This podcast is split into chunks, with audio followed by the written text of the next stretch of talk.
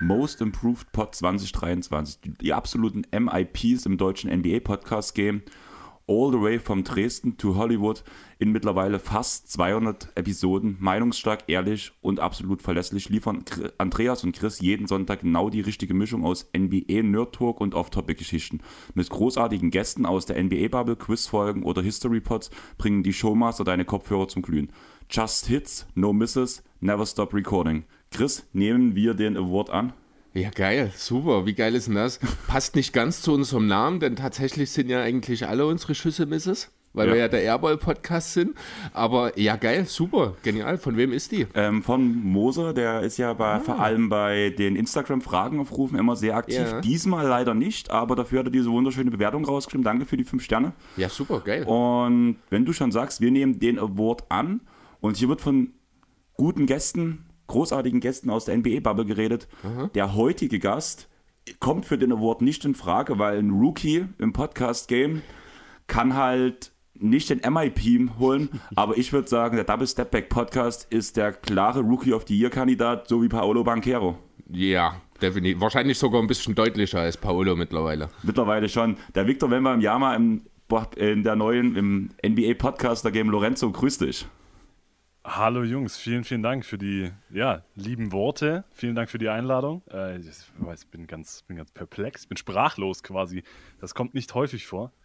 Ähm, das kann ich bestätigen. Also klar, den, den, den Rookie of the Year Award, den äh, würden mein verehrter Kollege Julius und ich natürlich äh, danken, dankend annehmen. Äh, das keine Frage, da würden wir uns freuen. Also ich glaube schon, dass ihr den so gut wie safe habt. Ich wüsste keinen anderen Pod, der da irgendwie gerade in die ja. Sphären reinbricht, wie ihr das derzeit gerade macht. Aber ja, ich würde sagen, heute mal ohne großes Vorgeplänkel zum Anfang, denn wir haben einen Hardcut. Lorenzo hat danach noch Arbeit vor sich und das am Samstag. Von daher so würde ich sagen, wir fangen auf jeden Fall mit den NBA-relevanten Themen an. Und ja, ganz kurz, Folge 200, nicht mehr fast 200 Folgen, sondern 200 Folgen. Ja, müssen wir eigentlich 200 Fragen heute beantworten, oder? Bitte nicht. Aber ja, Jungs, äh, herzlichen Glückwunsch zum äh, Jubiläum. Und äh, umso, umso geehrter bin ich, dass ich bei dieser 200. Ausgabe mit dabei sein darf. Ich muss halt ehrlich sagen, die ersten 100 haben sich sehr träge angefühlt. Das hat eine Weile gedauert, bis es kam. Gefühlt waren die zweiten 100 schneller jetzt erreicht als die ersten 100, ne? Das liegt aber auch sehr an der Titans Area, was halt also, einfach eine zusätzliche Folge ja, pro Monat ist. Dazu kam zum Beispiel unser Play-In-Format, was wir letztes Jahr mhm. eingeführt haben, mit vier zusätzlichen Folgen innerhalb einer Woche. Hast du gerade eingeführt gesagt? Das klingt, als ob wir das dieses Jahr wieder machen. Ich will eigentlich danach noch mit dir darüber reden. Allalai. Das ist kein guter Tag heute dafür. Ach doch, das schaffen wir schon. Aber ja, ich würde sagen, wir fangen mit der ersten Frage von Sandro an. Die kam via Instagram rein und ist vom Prinzip her das, was ihr bei euch im letzten Pod besprochen habt, Julius. Äh, Julius, Lorenzo, tut mir leid. Ähm, wer gewinnt den Titel im Osten und wer im Westen? Du kannst ja mal einen ganz kurzen Einblick geben, wie euer Podcast nochmal funktioniert. Ihr habt ja vor eurer Veröffentlichung der ersten Folge, habt, wart ihr kurz bei uns zu Gast, beziehungsweise du, um ein bisschen ähm, reinzuführen, was ihr vorhabt. Ich würde sagen, du kannst ja noch mal eine kleine Zusammenfassung geben, wie es bis jetzt gelaufen ist, wie ihr, wie ihr an solche Ausarbeitungen rangeht und vielleicht danach halt gleich auf die Frage ein bisschen reingehen, wer gewinnt den Titel im Osten und im Westen und wie ihr euren letzten Pod darum gestaltet habt. Ja, liebend gerne. Also unser, unser Konzept ist im Prinzip, wir erscheinen einmal wöchentlich und äh, das immer mit dem Anspruch, dass wir uns eben auf ein Thema pro Folge stürzen und da dann möglichst in die Tiefe gehen und das aus, aus verschiedenen Blickwinkeln auseinandernehmen. Paradebeispiel die vorletzte Folge, da haben wir uns über äh, On-Ball Creation äh, unterhalten und was da so reinläuft und dementsprechend natürlich auch, wer die besten On-Ball Creator der NBA sind. Das war, das war sehr, sehr nerdig. Äh, das hat sehr viel Spaß gemacht. Jetzt in der neuesten Folge, in der aktuellen Folge, sind wir etwas mehr am Zahn der Zeit und haben, äh, ja, eben haben ein Playoff-Power-Ranking mehr oder weniger aufgestellt. Äh, und das für Osten und Westen, jeweils Top 5. Und haben dementsprechend natürlich genau über diese Frage äh, gesprochen und haben uns Gedanken gemacht, welchen Teams wir in der jeweiligen Conference am meisten zutrauen in den Playoffs, welche Teams am, am Playoff tauglichsten sind, wenn man so will. Unsere allererste Folge, da hatten wir das Thema, was macht ein Team denn eigentlich zum Contender?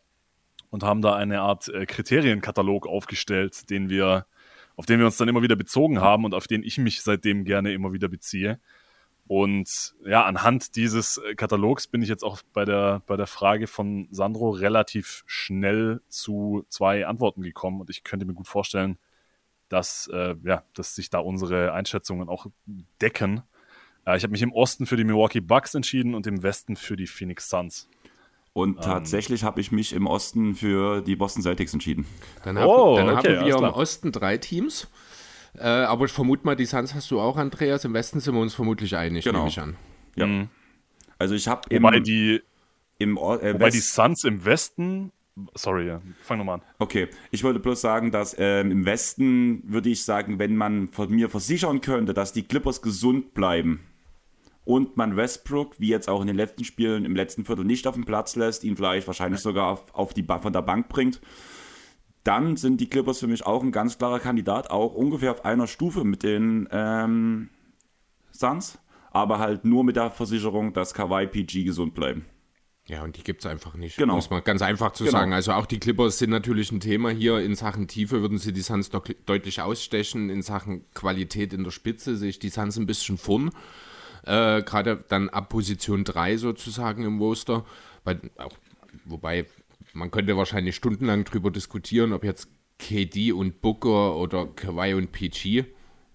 Na, aber ich, ansonsten glaube ich, was dann ab Position 3 im Roster kommt, geht es dann erst einmal, solange wir noch in den vorderen Positionen sind, in Richtung Phoenix. In der Spitze sind es die Clippers, das ist klar. Trotzdem fehlt mir dort äh, irgendwie auch bei den Clippers so ein bisschen die Abgestimmtheit, was natürlich viel damit zusammenhängt, dass nicht viel zusammen gespielt werden konnte. Ich finde, dieses Team ist im Vergleich zu den Jahren zuvor vom Personal vielleicht sogar besser besetzt, aber sie machen mir nicht so viel Angst wie die letzten Jahre. Und selbst da sind sie weit am Ende an ihren Zielen vorbeigeschrammt. Deswegen, also die Clippers. Naja, diese Western Conference Finals ohne Kawhi. Ja, okay, die, aber, na, also ich, ich weiß nicht, die Clippers fühlen sich nicht gefährlich an, in meinen Augen dieses Jahr. Also bei Weitem nicht so gefährlich, wie ich sie in den letzten Jahren eingeschätzt hätte. Ich hatte die Clippers in meinem besagten Playoff Power Ranking auf 4 äh, tatsächlich nur im Westen, wenn ich es gerade richtig im Kopf habe. Ähm, und auf 1 eben die Suns, obwohl, also die Suns waren für mich sogar noch eher ein Wackelkandidat für den ersten Spot als andersrum die Bucks im Osten. Deswegen bin ich sehr gespannt, wenn wir, wenn wir gleich auf die, also ich nehme mal an, Chris, du hast dann die Sixers, ja, vermutlich. Ja, klar. Ähm, ja, es ist, ich traue es den Suns leider nicht zu, dass Kevin Durant und Chris Paul beide fit vier Playoff-Serien absolvieren können.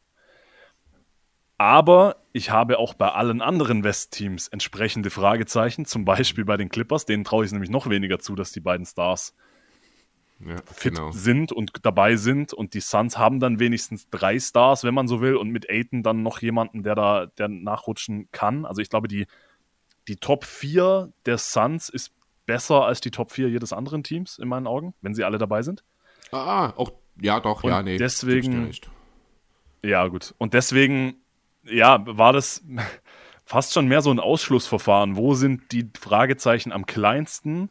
Und, und ich habe gerade den, den ominösen Kriterienkatalog angesprochen. Also wer Lust hat, kann sich gerne unsere allererste Folge von Double Step Back noch anhören. Das ist äh, heute vielleicht aktueller denn je.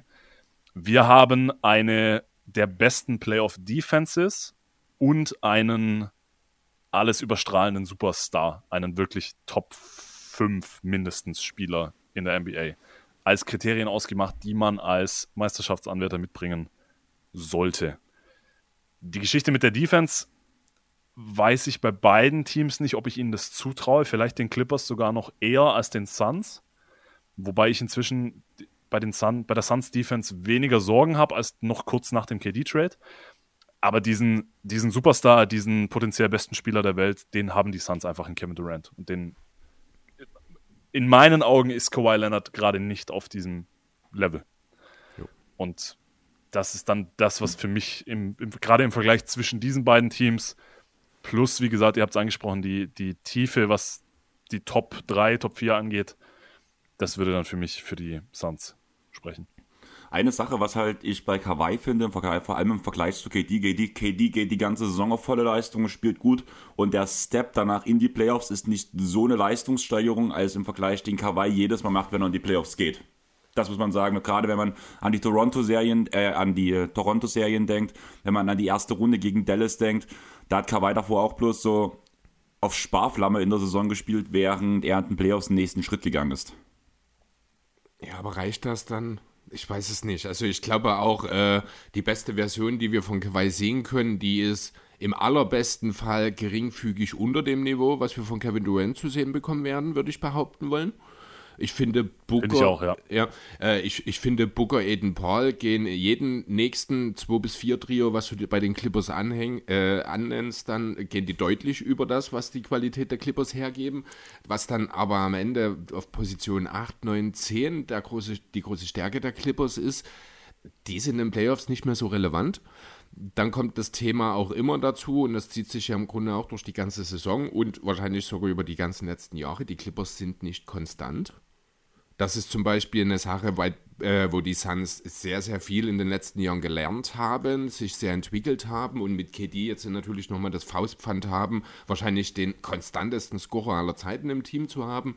Von daher also. Und mit Booker eigentlich gleich die. Und mit Booker gleich den nächsten hinterher im Grunde genommen, genau. Ähm, ich fand es ja schön, Lorenzo, wie du gesagt hast, äh, im Westen das Ganze per Ausschlussprinzip zu machen. Das habe ich im Endeffekt auch so gemacht. haben jetzt noch, ich habe noch zwei Teams hier stehen, die kann man mit nennen, weil die einfach relevant sind, generell in der Diskussion. Das ist natürlich der Titelverteidiger sind die Warriors.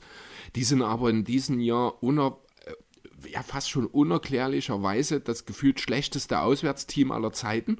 Das Ding ist, dass die Warriors die letzten Jahre immer diese Spieler hatten, also wenn sie oben mitgespielt hatten, die danach von der Bank kamen und einen Unterschied machen konnten, was dieses Jahr einfach fehlt. So dieser Impact, genau. was wir schon vor der Saison gesagt haben, was ein Otto Porter Jr., was ein Gary Payton gebracht hat, das waren halt Spieler, die dir von der Bank nochmal die Energie von den Startern nochmal ersetzt haben. Und diese Spieler fehlen diese Saison eigentlich. Außerdem muss man sagen, auch wenn Pool ein gutes Jahr spielt, zumindest Thema Effizienz ist er nicht so gut unterwegs wie im letzten. Ja, und dann kommt noch diese ganze, dieses ganze große Fragezeichen um Andrew Wiggins, der jetzt seit, ich glaube, seit einem Monat fast schon, wenn mich nicht alles täuscht, aus persönlichen Gründen fehlt. Äh, keiner weiß, was genau dort los ist. Die Warriors gehen jetzt mittlerweile auch stark davon aus, dass er auch in den Playoffs nicht mehr zurückkommen wird. Damit ist der Titelverteidiger in meinen Augen ganz klar aus dem Rennen raus. Wahrscheinlich auch in der ersten Runde dann. Ja. Und dann haben wir da noch. Da muss ich ganz kurz einhaken. Mhm. War das nicht. War es nicht genau andersrum? Ich habe irgendwie die Meldung im Hinterkopf, dass es hieß, dass. Ja, there's hope that Andrew Wiggins returns this season. Ich aber es ist nicht sicher. Also ich habe erst diese Woche genau das Gegenteil gelesen. Also ich bin jetzt auch gerade bei BKWF, gut, die Info ist noch von 24. Februar, die ist jetzt nicht aktuell, da steht auch nur without a timetable. Aber ich bilde mir ein, diese Woche gelesen zu haben, dass man sich darauf einstellt, dass Wiggins voraussichtlich auch für die Playoffs nicht zur Verfügung stehen wird. Also man muss bei dem Punkt halt wirklich erstmal sagen, ähm, man hofft, also man muss hoffen, dass bei Wiggins wirklich alles soweit okay ist. Es wird nicht alles okay sein, nur das Beste wünschen, weil wenn so wenig durchsickert von der Franchise, warum er jetzt so lange fehlt und was so los ist, ich glaube schon, dass da irgendwas krasses passiert sein muss. Und ja, nur das Beste an ihn und seine Familie. Ja, ja ich habe jetzt gerade den Artikel von CBS, der ist von vor 14 Stunden, also von Mitternacht heute ungefähr es, also äh, Steve Kerr hat auf der Pressekonferenz gesagt, die Hoffnung besteht auf Nachfrage von äh, Anthony Slater, aber äh, man weiß es eben nicht und sie geben ihm den, den Space, den er braucht und so weiter. Also es, es hört sich jetzt nicht so super an, das stimmt zumindest. Ja. Das habe ich auch ich in unserer, in unserer Folge, dass dieses Frage, also ohne Wiggins haben die Warriors keine Chance. Genau. So wichtig ist er für dieses Team, da gehe ich absolut mit. Und auch die Auswärtsbilanz, es ist so, es ist so komisch und so unerklärlich irgendwo. Und das ist natürlich, also man möchte ja fast schon dazu tendieren, das irgendwie ein bisschen zu vernachlässigen und zu denken, ja, die Warriors, wenn es ein Team gibt, das sich in den letzten Jahren den Benefit of the Doubt, wie man so schön sagt, erarbeitet hat, im Sinne von, dass sie in den Playoffs diesen Schalter finden und einen Gang hochschalten können, dann sind es die Warriors.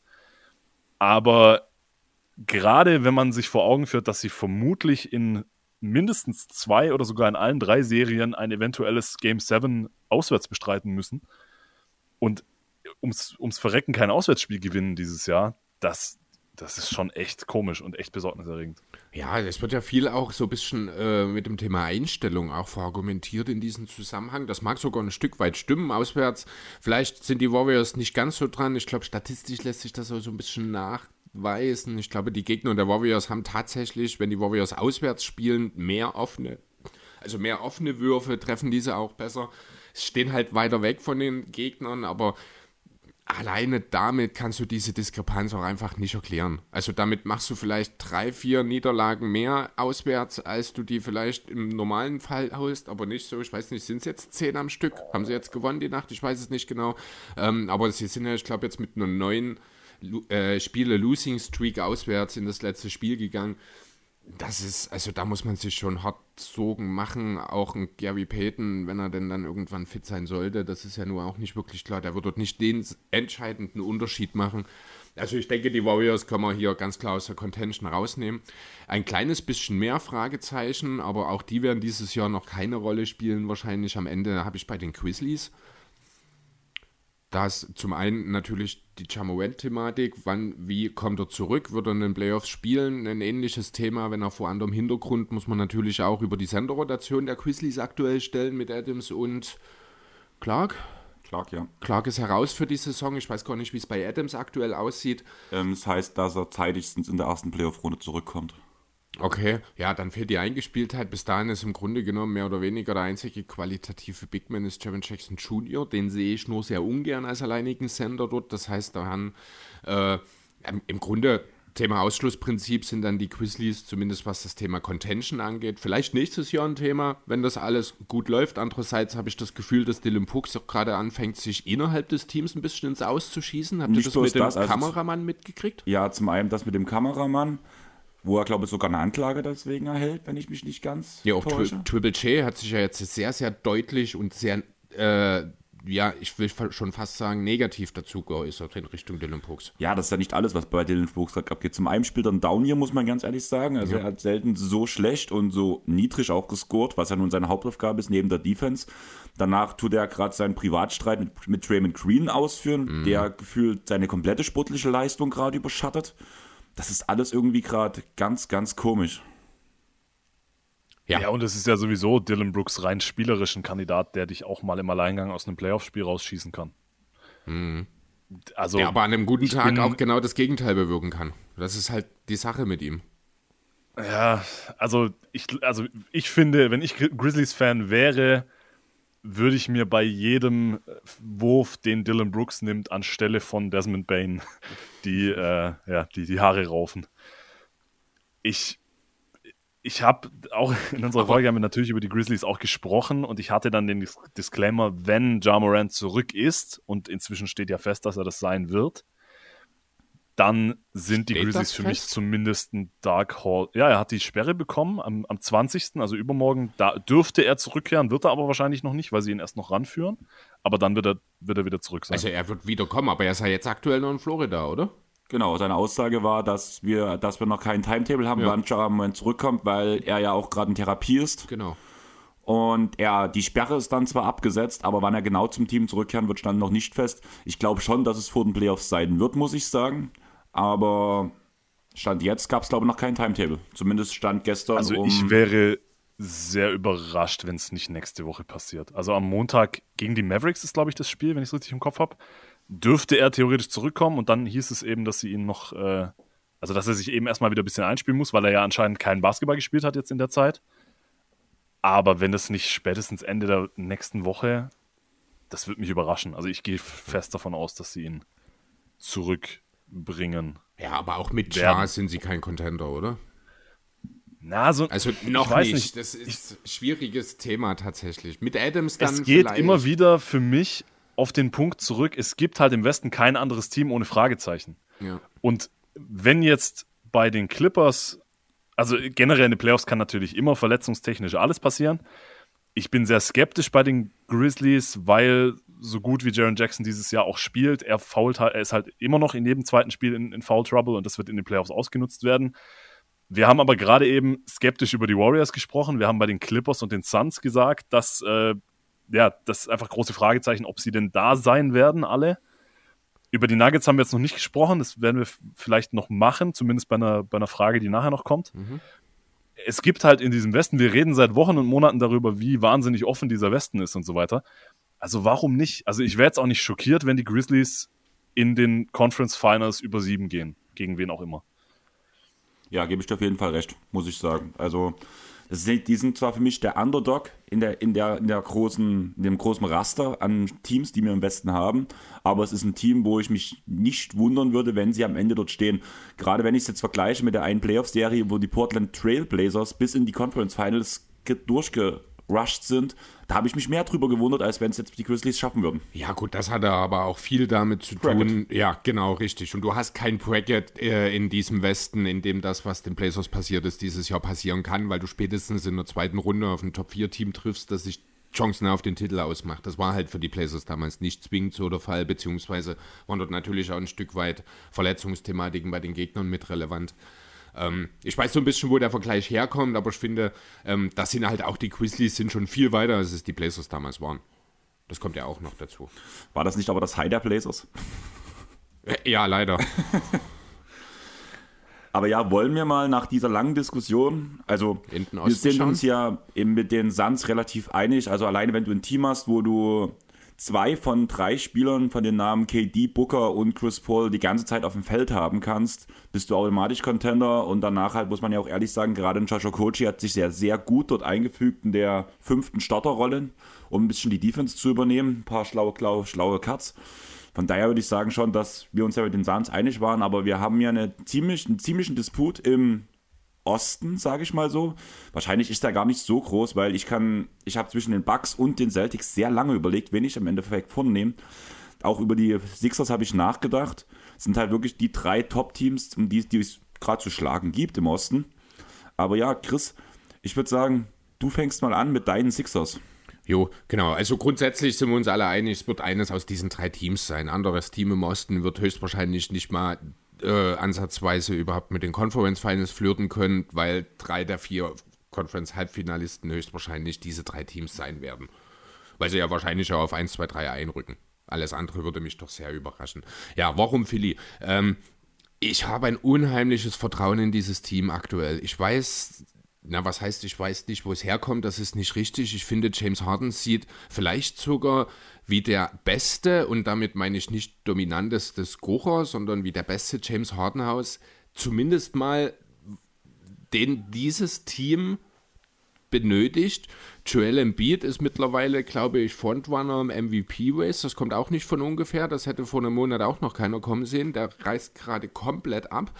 Ähm, man hat so viele Waffen im Team. Man hat mit Maxi, man hat mit Harris äh, auch Spieler, die sowohl vorn als auch hinten Einfluss nehmen können. Ich finde, in einem direkten Matchup, wenn man mal bei diesen drei Teams bleibt, ist im Moment auch Embiid in meinen Augen der beste Spieler. Ich finde auch in einem Matchup Philly gegen Milwaukee sehe ich durchaus Matchup technisch Vorteile für die Sixers, muss ich sagen. Ich sehe niemanden, der einen Harden, also vorausgesetzt natürlich immer fit. Wir haben einen James Harden auch noch nie wirklich fit durch Playoffs kommen sehen. Das hatte aber viel mit der Last zu tun, die er häufig tragen musste. Das ist jetzt nicht mehr der Fall. Dasselbe Thema kann man natürlich auch über Beat sagen. Ich rede jetzt grundsätzlich immer davon, wenn sie fit sind. Die Sixers sind, ich glaube, eine Top 10 Defense, sind inzwischen auch offensiv sehr weit äh, vorangekommen. Man hat einen der besten Rim Protector der Liga. Man hat mit Melton, mit Maxi, mit ja, auch mit Tobias Harris, der gerade in den letzten Monaten auch sehr, sehr viele Guards verteidigt hat und das überragend gut gemacht hat. Das hat natürlich seinem offensiven Output ein Stück weit geschadet, weil er viel Last in der Defensive äh, schultern muss. Aber Tobias Harris hat zum Beispiel einen Damian Lillard mit Lockdown-Defense teilweise äh, aus dem Spiel genommen gegen die Blazers damals. Also das wird ganz gerne auch mal unterschätzt und dieser Wert, äh, den den Harris dort auf beiden Seiten bringt, der, der ist Gold wert an der Stelle. Die Sixers sind tief, die Sixers sind ich würde sogar behaupten wollen, besser gecoacht, als ich es vor der Saison behauptet hätte. Aber das Thema Ingame Adjustments müssen wir in den Playoffs natürlich auch erstmal abwarten, ob Doc Rivers auch da entsprechend Schritte gemacht hat. Aber er hat zum Beispiel äh, ja, in den äh, Matchup, äh, Matchups, in den Lineups viel variiert. Er hat auch viel probiert. Er hat auch einiges experimentiert in dieser Saison. Das sind auch alles Sachen, die erwartet man jetzt nicht unbedingt von Doc Rivers, denn er hat so seine Go-To-Lineups, seine Lieblinge, die er gerne zusammenspielen lässt, was halt auch häufig mal dafür sorgt, dass die Sixers dann mal in Phasen innerhalb eines Spiels abgeschossen werden, weil er dort dann eben diese Adjustments nicht macht. Da ist natürlich im Vergleich noch viel Luft nach oben. Da muss man sehen, ob das dieses Jahr kommt. Aber dieser Kader ist super zusammengestellt. Ähm, ich habe es schon vor der Deadline gesagt, ich habe es schon Anfang der Saison gesagt. Mir gefallen die Chancen dieses Teams. Mit dem Tausch von Tybolt zu Jaden McDaniels hat man gefühlt sein Ceiling sogar noch mal ein kleines bisschen angehoben, in geringem Maße natürlich. Und ja, am Ende finde ich, sind diese drei Teams doch sehr nah an, auf einem Level und dann ist für mich einfach das Entscheidende, wer ist der beste Spieler hier aktuell und das ist in meinen Augen Joel Embiid. Und deswegen sage ich, die Sixers ziehen in die Finals ein. Ähm, ich würde dir in zwei Punkten widersprechen. Erstens, dass Joel Embiid der beste Spieler ist. Das ist für mich Janis in den Playoffs. Zum einen aus dem Grund, dass wir es von Janis halt schon gesehen haben und bei Embiid ich finde die Kritik manchmal einen Tick überzogen, weil es eben dann doch viel mit Verletzungen zu tun hatte. Aber zum einen muss man sich fragen, kann er denn überhaupt fit bleiben? Das konnte er bislang nicht über eine, über eine komplette Postseason. Und zum anderen war er jetzt nicht der Vorzeigespieler, der sein Level in den Playoffs nochmal hebt, sondern eher in die andere Richtung. Mache ich mir jetzt prinzipiell aber nicht so wirklich Sorgen. Ich glaube, Embiid ist in der Verfassung seines Lebens gerade und er hat zumindest das Zeug dazu, in jeder Serie, wenn es gut läuft, der beste Spieler zu sein. Auch gegen die Bucks. Ja. Trotzdem, prinzipiell würde ich da noch ein bisschen eher Janis den, äh, den, den Vorteil geben in dieser Frage. Zweitens, das Matchup mit den Bucks sehe ich ziemlich kritisch für die Sixers, weil du hast mit Drew Holiday den perfekten James Harden-Verteidiger und du hast mit Brook Lopez jemanden, der zumindest so nah dran kommt, wie es möglich ist, daran Joel Embiid sehr gut verteidigen zu können, weil er die Masse mitbringt und weil er vor allem aber den IQ mitbringt, nicht auf sieben Pumpfacts reinzufallen und drei Fouls im ersten Viertel zu haben. Andersrum kann man argumentieren, okay, PJ Tucker gegen Janis, das ist auf dem Papier nicht so verkehrt, aber ich weiß nicht, ob, ob Tucker das dann noch in sich hat, über sieben Spiele an Janis Antetokounmpo verteidigen zu können. Ich denke ja um ganz kurz hier einzureißen, wir haben es jetzt äh, im Laufe der Saison, ist unheimlich viel auf PJ Tucker eingeprügelt worden, teilweise auch nicht unbedingt zu Unrecht, gerade sein offensiver Output ist quasi non-existent, aber er hat immer wieder gezeigt, in den entscheidenden Matchups, wenn es drauf ankommt, gegen die Janisses, auch mal gegen die Adebayos und Co., er kann vielleicht keine 25, 30 Minuten mehr, aber zumindest für 20 Minuten in einem Spiel kann er immer noch dieser elitär ekelhafte Verteidiger sein, der auch die Stars äh, des Gegners entscheidend einschränken kann. Also ich glaube an PJ mhm. Tucker äh, und seinen defensiven Einfluss in den Playoffs nach wie vor. Ein großes Problem, was ich halt auch sehe, ist, dass halt Embiid im Vergleich zum Beispiel zu Jokic oder zu auch Janis der klassische Center-Typ ist, den man den Ball erstmal bringen muss klar, man hat mit James Harden einen Spieler, der halt besser als jeder andere wahrscheinlich ähm, Embiid im Post füttern kann, aber trotzdem muss der Ball halt erstmal dorthin kommen. Du hast den IQ von Lopez schon angesprochen. Er ist auch ein Spieler, der das auch gut mal verhindern kann, vor allem wenn Jannis noch im Raum drin steht und halt, wenn er PJ Tucker verteidigen muss, einfach von PJ Tucker weg kann. Er kann halt einfach direkt mit zu Embiid gehen und dann wird es schon schwierig, weil Embiid nicht der Center ist, egal wie gut er ist, der den Ball über die Mittellinie trägt, danach per Spin-Move in die Zone kommt und halt irgendwas anderes dort macht, außer sein normales Skill. Man muss ihn bedienen und das ist schon mal schwierig. Ja, das ist aber auch nicht ganz mehr, äh, trifft nicht ganz den Kern, denn äh, wenn du Embiid im Laufe der Saison gesehen hast, ich habe sogar mich im Laufe dieser Saison schon mal darüber geärgert, sehr deutlich, dass ich finde, dass Embiid seine Aktion zu weit vom Korb entfernt beginnt. Na, also es ist nicht so deutlich, wie du das gerade machst. Ähm, auch das Thema Einsetzen, ich glaube, wir hatten da auch vor ein paar Wochen drüber geredet, die Kombination Harden Beat hat ungefähr doppelt so viele gemeinsame Assists wie die nächste Kombination gefühlt. Ähm, auch das sehe ich nicht so. Was äh, entscheidend ist, und da gebe ich euch auch recht, da habe ich ein kleines bisschen Zweifel, kann Embiid diese Effizienz in den Playoffs aus dieser Ausgangsposition beibehalten. Das ist das, was ich damals schon gesagt habe. Er müsste eigentlich tiefer beginnen, ähm, weil eben dort dann auch die, das Risiko von Turnovern etc. geringer ist, weil die Würfe, je näher am Korb sind, logischerweise auch einfacher sind. Ähm, da muss man natürlich sehen, ob er das dann auch in die Playoffs übertragen kann. Wenn das funktioniert aber, wenn das klappt, dann, dann weiß ich nicht, wie die Sixers aufzuhalten sein sollen. Das muss ich ganz ehrlich sagen. Wenn dieses Team ins Rollen kommt, schlägt die niemand. Ich glaube, also das Fragezeichen, das ich noch mehr habe, ist der Backcourt in defensiver Hinsicht. Ich glaube, mit Harden und Melton kann das gut funktionieren, aber ich finde, die Closing Five sollte dann Harden und Maxi sein. Und das ist defensiv. Das will ich erstmal sehen, dass das klappt, obwohl dann Embiid dahinter ist äh, als, als Rim Protector. Ich glaube, das, was du gerade gesagt hast, und ich finde es passend, dass du dich sogar darüber geärgert hast im Laufe der Saison, diese Geschichte, dass Embiid seine Aktionen weiter weg vom Korb macht, dazu kann ihn die Bucks Defense besser zwingen als jede andere. Und das ist ja dann im Prinzip genau das, was du möchtest, außer er trifft dann sieben Dreier und jeden Midrange-Jumper. Das kann in einem Spiel mal passieren, aber tendenziell ist es eine gute Idee, Embiid vom Korb wegzuhalten und das traue ich den Bucks zu. Ja. Und wir haben, ihr habt gerade Doc Rivers angeschnitten, das ist ein riesiges Fragezeichen und natürlich dann auch James Harden in den Playoffs. So gut wie er im Moment aussieht, so geil ich ihn in dieser Rolle finde. Und ich glaube, in dieser Rolle ist er nicht so prädestiniert dafür, in den Playoffs einzubrechen, Ganz wie er genau. das in Houston war. Aber trotzdem ist es ein Kritikpunkt, den man haben muss. Und auch da, es ist irgendwie, es kommt bei mir auf den Punkt zurück, von den Bucks haben wir es schon gesehen und von den Sixers noch nicht. Und deswegen, ich hatte, also in meinem, in meinem Ranking hatte ich die Celtics sogar noch auf zwei und selbst die relativ deutlich hinter den Bucks. Da bin ich gleich auf Andreas Case gespannt. Aber für mich sind die Bucks der Top-Favorit, äh, Conference-übergreifend auf den, auf den Titel. Dann, dann gib uns mal dein Celtics-Take, Andreas.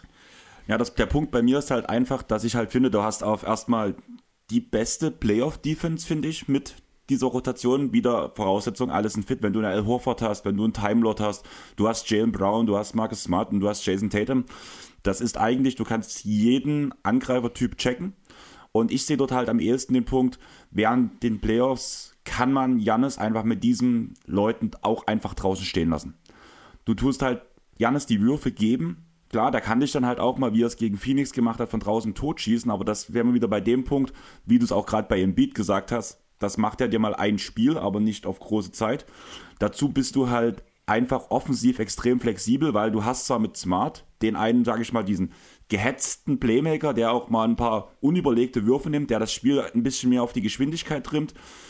Während du aber von der Bank Brockton bringen kannst, der der prädestinierte ähm, Six-Man of the Year-Kandidat ist, der einfach eine komplett andere Offensive derzeit aufziehen kann, als es zum Beispiel Marcus Smart macht. Dazu hast du in deinen zwei Stars mit Jalen Brown und mit Jason Tatum Spieler, die on- und off-ball ähm, extrem gefährlich sind. Gerade das, was Tatum off-ball macht, sehe ich von keinem anderen 1A-Star der Liga, weil er sich so viel off-ball bewegen kann, einfach weil dem das Team ihm die Möglichkeit gibt. Danach hast du mit Al Horford den Spieler, der durch sein IQ Jannis aufhalten kann und den Timelord, der von hinten mit der Help Defense danach Jannis auch gut abrollen kann. Ich bin gespannt, wie Chris Middleton in den Playoffs agiert. Momentan wird er ja gerade besser, allerdings bin ich bei ihm genauso skeptisch wie beim Timelord zumindest, dass, die, dass man verletzungsfrei durch die kompletten Playoffs kommt. Ich würde sagen, man hat halt einfach mehr Möglichkeiten, man kann mehr Spielstile spielen und man hat vor allem ein Konzept, um gegen jedes Playoff-Team die, richtige, die richtigen Adjustments zu finden und seinen Spielstil so an, anzupassen, dass man jeden aus dem Spiel rausnehmen kann. Ich, ich, ich gebe dir grundsätzlich recht, du bringst viele gute Punkte an. Ich finde aber, und das ist in den Playoffs, gerade wenn es dann wirklich eng und entscheidend wird, ist der entscheidende Faktor, hast du Spieler, äh, um die gegnerischen Stars einzuschränken. Und von den drei Teams, über die wir reden, ist Jason Tatum, gerade auch wenn ich auf die Gegner schaue, mit Tucker, mit Harris, mit Middleton, mit Janis, ähm, die Bucks und die Sixers sind viel eher in der Lage, Jason Tatum einzuschränken, individuell als besten Spieler der Celtics, als es andersrum mit einem Embiid oder mit einem Janis der Fall wäre. Und das, ist, das sind diese kleinen Nuancen, die in einer 6, 7 Spiele-Serie in Conference-Halbfinals oder Finals dann für mich den Unterschied machen. Deswegen sind die Boston Celtics für mich, äh, hätte ich auch nicht unbedingt erwartet vor der Saison, denn wir waren uns alle relativ einig, die Celtics sind Top-Favorit auf den Titel vor der Saison eigentlich. Ähm, Sehe ich nicht mehr so. Also die Celtics sind für mich nur noch das dritte Team im Osten. Was mir halt gerade derzeit Angst macht, ist diese letzte Schwächephase der Celtics, muss ich ganz ja. ehrlich sagen. Ich hoffe, es ist so ein bisschen dieser Schlendrian, dazu das Uneingespielte, weil ja gefühlt der Timelord on und off derzeit gerade ist. Dazu fällt halt Al Horford viel aus. Wir hatten zwischendurch die Gesichtsverletzung von Jalen Brown, warum halt relativ viel schief ging. Mittlerweile sind wieder alle zu, stehen alle zur Verfügung, bis auf dem Timelord. Und man kann sich langsam wieder einspielen. Ich finde auch, es geht bergauf. Masula hat jetzt auch die letzte Zeit keinen so guten Job gemacht, muss ich sagen. Also diese Ingame-Adjustments, die er vor allem am Anfang der Saison gebracht hat, waren jetzt in den letzten Spielen nicht so oft zu sehen. Allerdings denke ich auch, dass das in den Playoffs danach wieder besser wird. Alleine wenn er sich mit Brad Stevens mal wieder zusammensetzt, ein Bierchen trinkt und danach über die alten Playbooks der vergangenen Jahre philosophiert, denke ich, kommt schon einiges bei raus. Und ich finde halt einfach, dass von den drei genannten Teams schon die Celtics das tiefste Team sind weil man hat halt auch zum Beispiel mit Derek White den unterbewertesten Spieler wahrscheinlich dieser Saison, finde ich. Es gibt keinen anderen Spieler, der mit 1,93 fast einen Block pro Spiel macht. Da muss man auch mal drüber nachdenken. Mhm. Also gerade du hast ja damals immer von Matisse Taiwo von seinen Dreierblocks ähm, so geschwärmt. Das macht Derek White plus, dass er noch die bessere On-Ball-Defense spielt dazu. Ja. Also für mich ist das Team halt einfach durch die Tiefe, ich gebe dir recht. Wahrscheinlich, ich weiß gar nicht, ob das bei euch war, wo ihr darüber geredet habt, wie viel von den primären Star-Skills ein Spieler braucht auf höchstem Level, um der 1A-Star zu sein und ob man überhaupt alle, also es war glaube ich Shooting, ähm, was war denn das noch alles? Shooting, Play. Das war genau, das war genau dieses äh, On-Ball-Creation-Modell, äh, genau. das wir in unserer vorletzten Folge, das war äh, Pull-Up-Shooting, äh, Rim-Pressure und Passing-Ability, als die drei Pfeiler der On-Ball-Creation. Genau. Und bei Tatum sehe ich das halt so, er ist zwar in keinem dieser drei Punkte der 1A-Star, aber er ist als einer der wenigen Spieler in der Liga in allen, also in allen Punkten ein 1B-Star. Wo andere danach auf eine 2 oder 3 ab abfallen. Aber ist das nicht eigentlich gerade eine Argumentation zu sagen, Jason Tatum ist nicht der beste Spieler eines Teams, wenn du Titel gewinnen wirst? Nein, mir geht es darum, dass er halt von allen wichtigen Punkten. Ja, ja, ich weiß, was du er kann, er kann, ja, aber er kann Beispiel, nichts elitär, aber vieles sehr gut. Nein, da, also das ist aber nicht schlimm, wenn du halt alles wirklich sehr gut kannst. Nicht schlimm, nicht schlimm. No? Schlimm ist nein, nicht das, das ist, Thema. Na, nein, aber, aber, das Ding ist, dass, dass zum Beispiel im Beat wird ja nicht das Spacing von dem Tatum geben, das wird ja ein Jannis nicht geben, was schon wieder sehr viel Einfluss aufs Spiel hat zum Beispiel. Und deswegen ist es für mich immer besser, wenn du ein breit aufgestelltes Skillset hast. Deswegen bin ich auch so ein riesen Paul George-Fan, weil der alles überragen kann, aber halt eigentlich aber nichts als erst, also als so ja, ja, das Primäre. Aber Oder das ist Kawaii. doch, aber das ist doch das, das, das ist Chris Middleton im Grunde genommen. Das ist meine zweite Geige. Ich will meine erste Geige, muss diesen klaren Skill haben, finde ich. Er muss derjenige sein, äh, der die Spiele im Zweifel auch entscheidet. Das kann dann natürlich auch die zweite Geige machen. Die sollte dort dann äh, diese Punkte, die die erste Geige eben auch auf hohem Niveau, aber nicht auf absolut elitären Niveau hat, sollte er dann quasi komplementieren. Aber ich finde, die Nummer 1 äh, sollte auch als solche diesen, so ein Skill mitbringen. Kann aber. Naja, aber innerhalb dieses Modells, diese drei Pfeiler führen ja zusammen zum, zum Stichwort On-Ball Creation und darin ist Tatum äh, elitär in meinen Augen. Okay. Also ich, ich bin insofern bin ich bei dir, dass ich Embiid und Janis beide zumindest einen Tick als bessere Spieler sehen würde, aber in meinen Augen hat sich Jason Tatum dieses Jahr als Top 5 Spieler etabliert. Und dementsprechend finde ich, ist das nicht zu vernachlässigen. Es ist ein riesiger Faktor, welcher Spieler der beste Spieler einer Serie sein kann. Aber gerade mit dem Hintergrund, dass, gut, bei Jalen Brown und, und Harden könnte man sich streiten, aber gerade wenn wir auf die Bucks gucken, ich glaube, Tatum hat den besten Co-Star. Also ja. ich, ich schätze Jalen Brown zum Beispiel einen Tick höher ein als Drew Holiday. Das ist dann schon was ich mache mir ein bisschen Sorgen um die Tiefe tatsächlich, weil das, genau das, wie Andreas gerade gesagt hat, das war vor der Saison die große Stärke der Celtics, dass ihre Top, Top 8, Top 9 besser sind als die jedes anderen Teams. Und dazu kam ja sogar noch, dass Malcolm Brockton genauso eingeschlagen hat, wie man sich das erhofft hatte.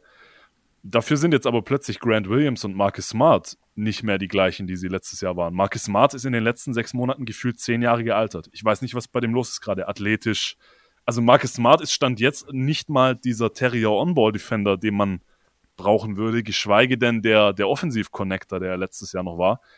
Grant Williams, es gibt Spiele, da spielt der einfach nicht mehr und ist überhaupt nicht auf dem Level, das er letztes Jahr hatte.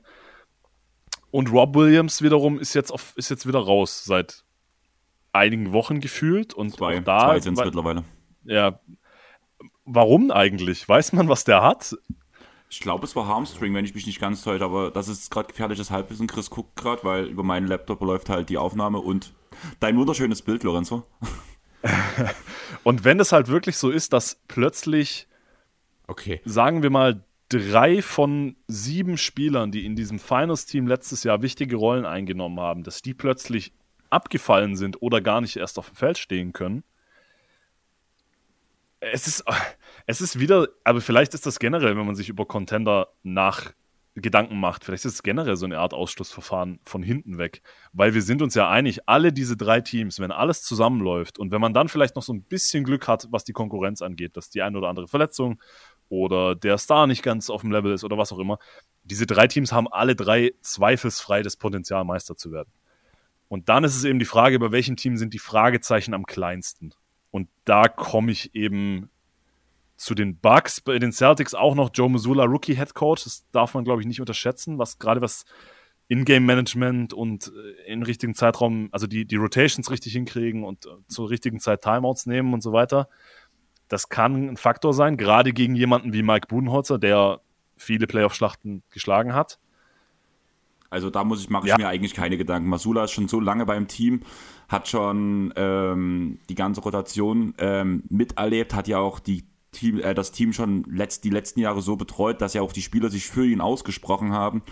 Er ist halt schon so lange im Team, dass ich mir darüber eigentlich gar keine Gedanken machen muss. Und wir haben prominente Beispiele, die als Rookie-Head-Coach Meister geworden sind, im Sinne von Steph Curry, Nick Nurse etc. Von daher, um den Punkt mache ich mir da sogar noch weniger Gedanken äh, als zum Beispiel wie damals bei Steph Curry, weil einfach Masuda schon viel länger beim Team ist.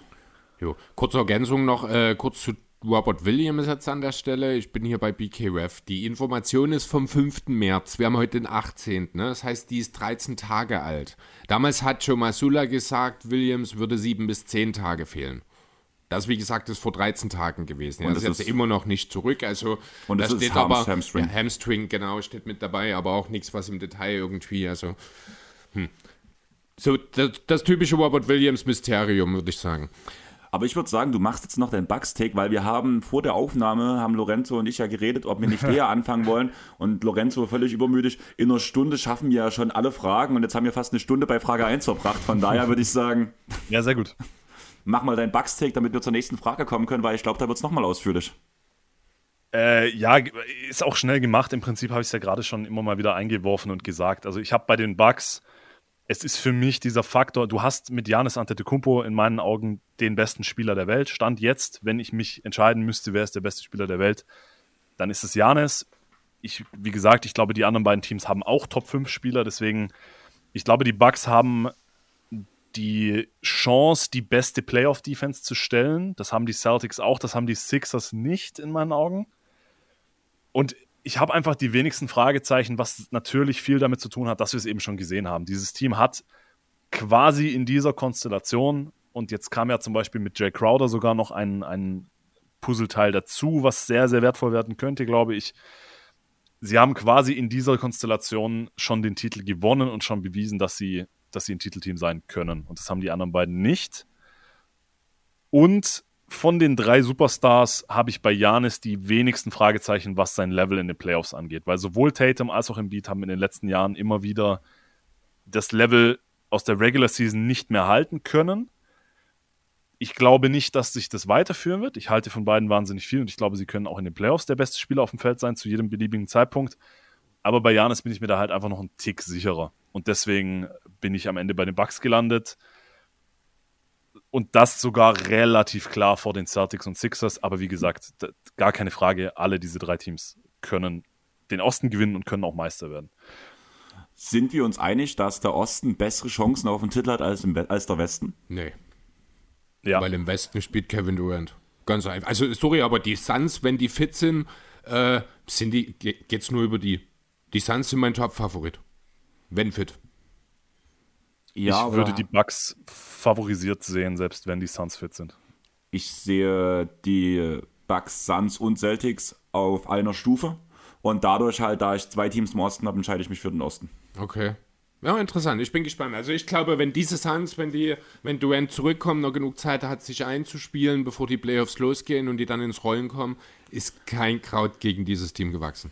Wüsste ich nie, wo es herkommen soll. Weder aus Boston, Milwaukee, Philly, auch die anderen Teams im Westen. Für mich geht es nur über die Suns jetzt seit, dem, seit der Deadline. Dann würde ich sagen, kommen wir zur nächsten Frage, dass wir hier mal ein bisschen vorankommen. 44 Minuten gebraucht für die erste Frage.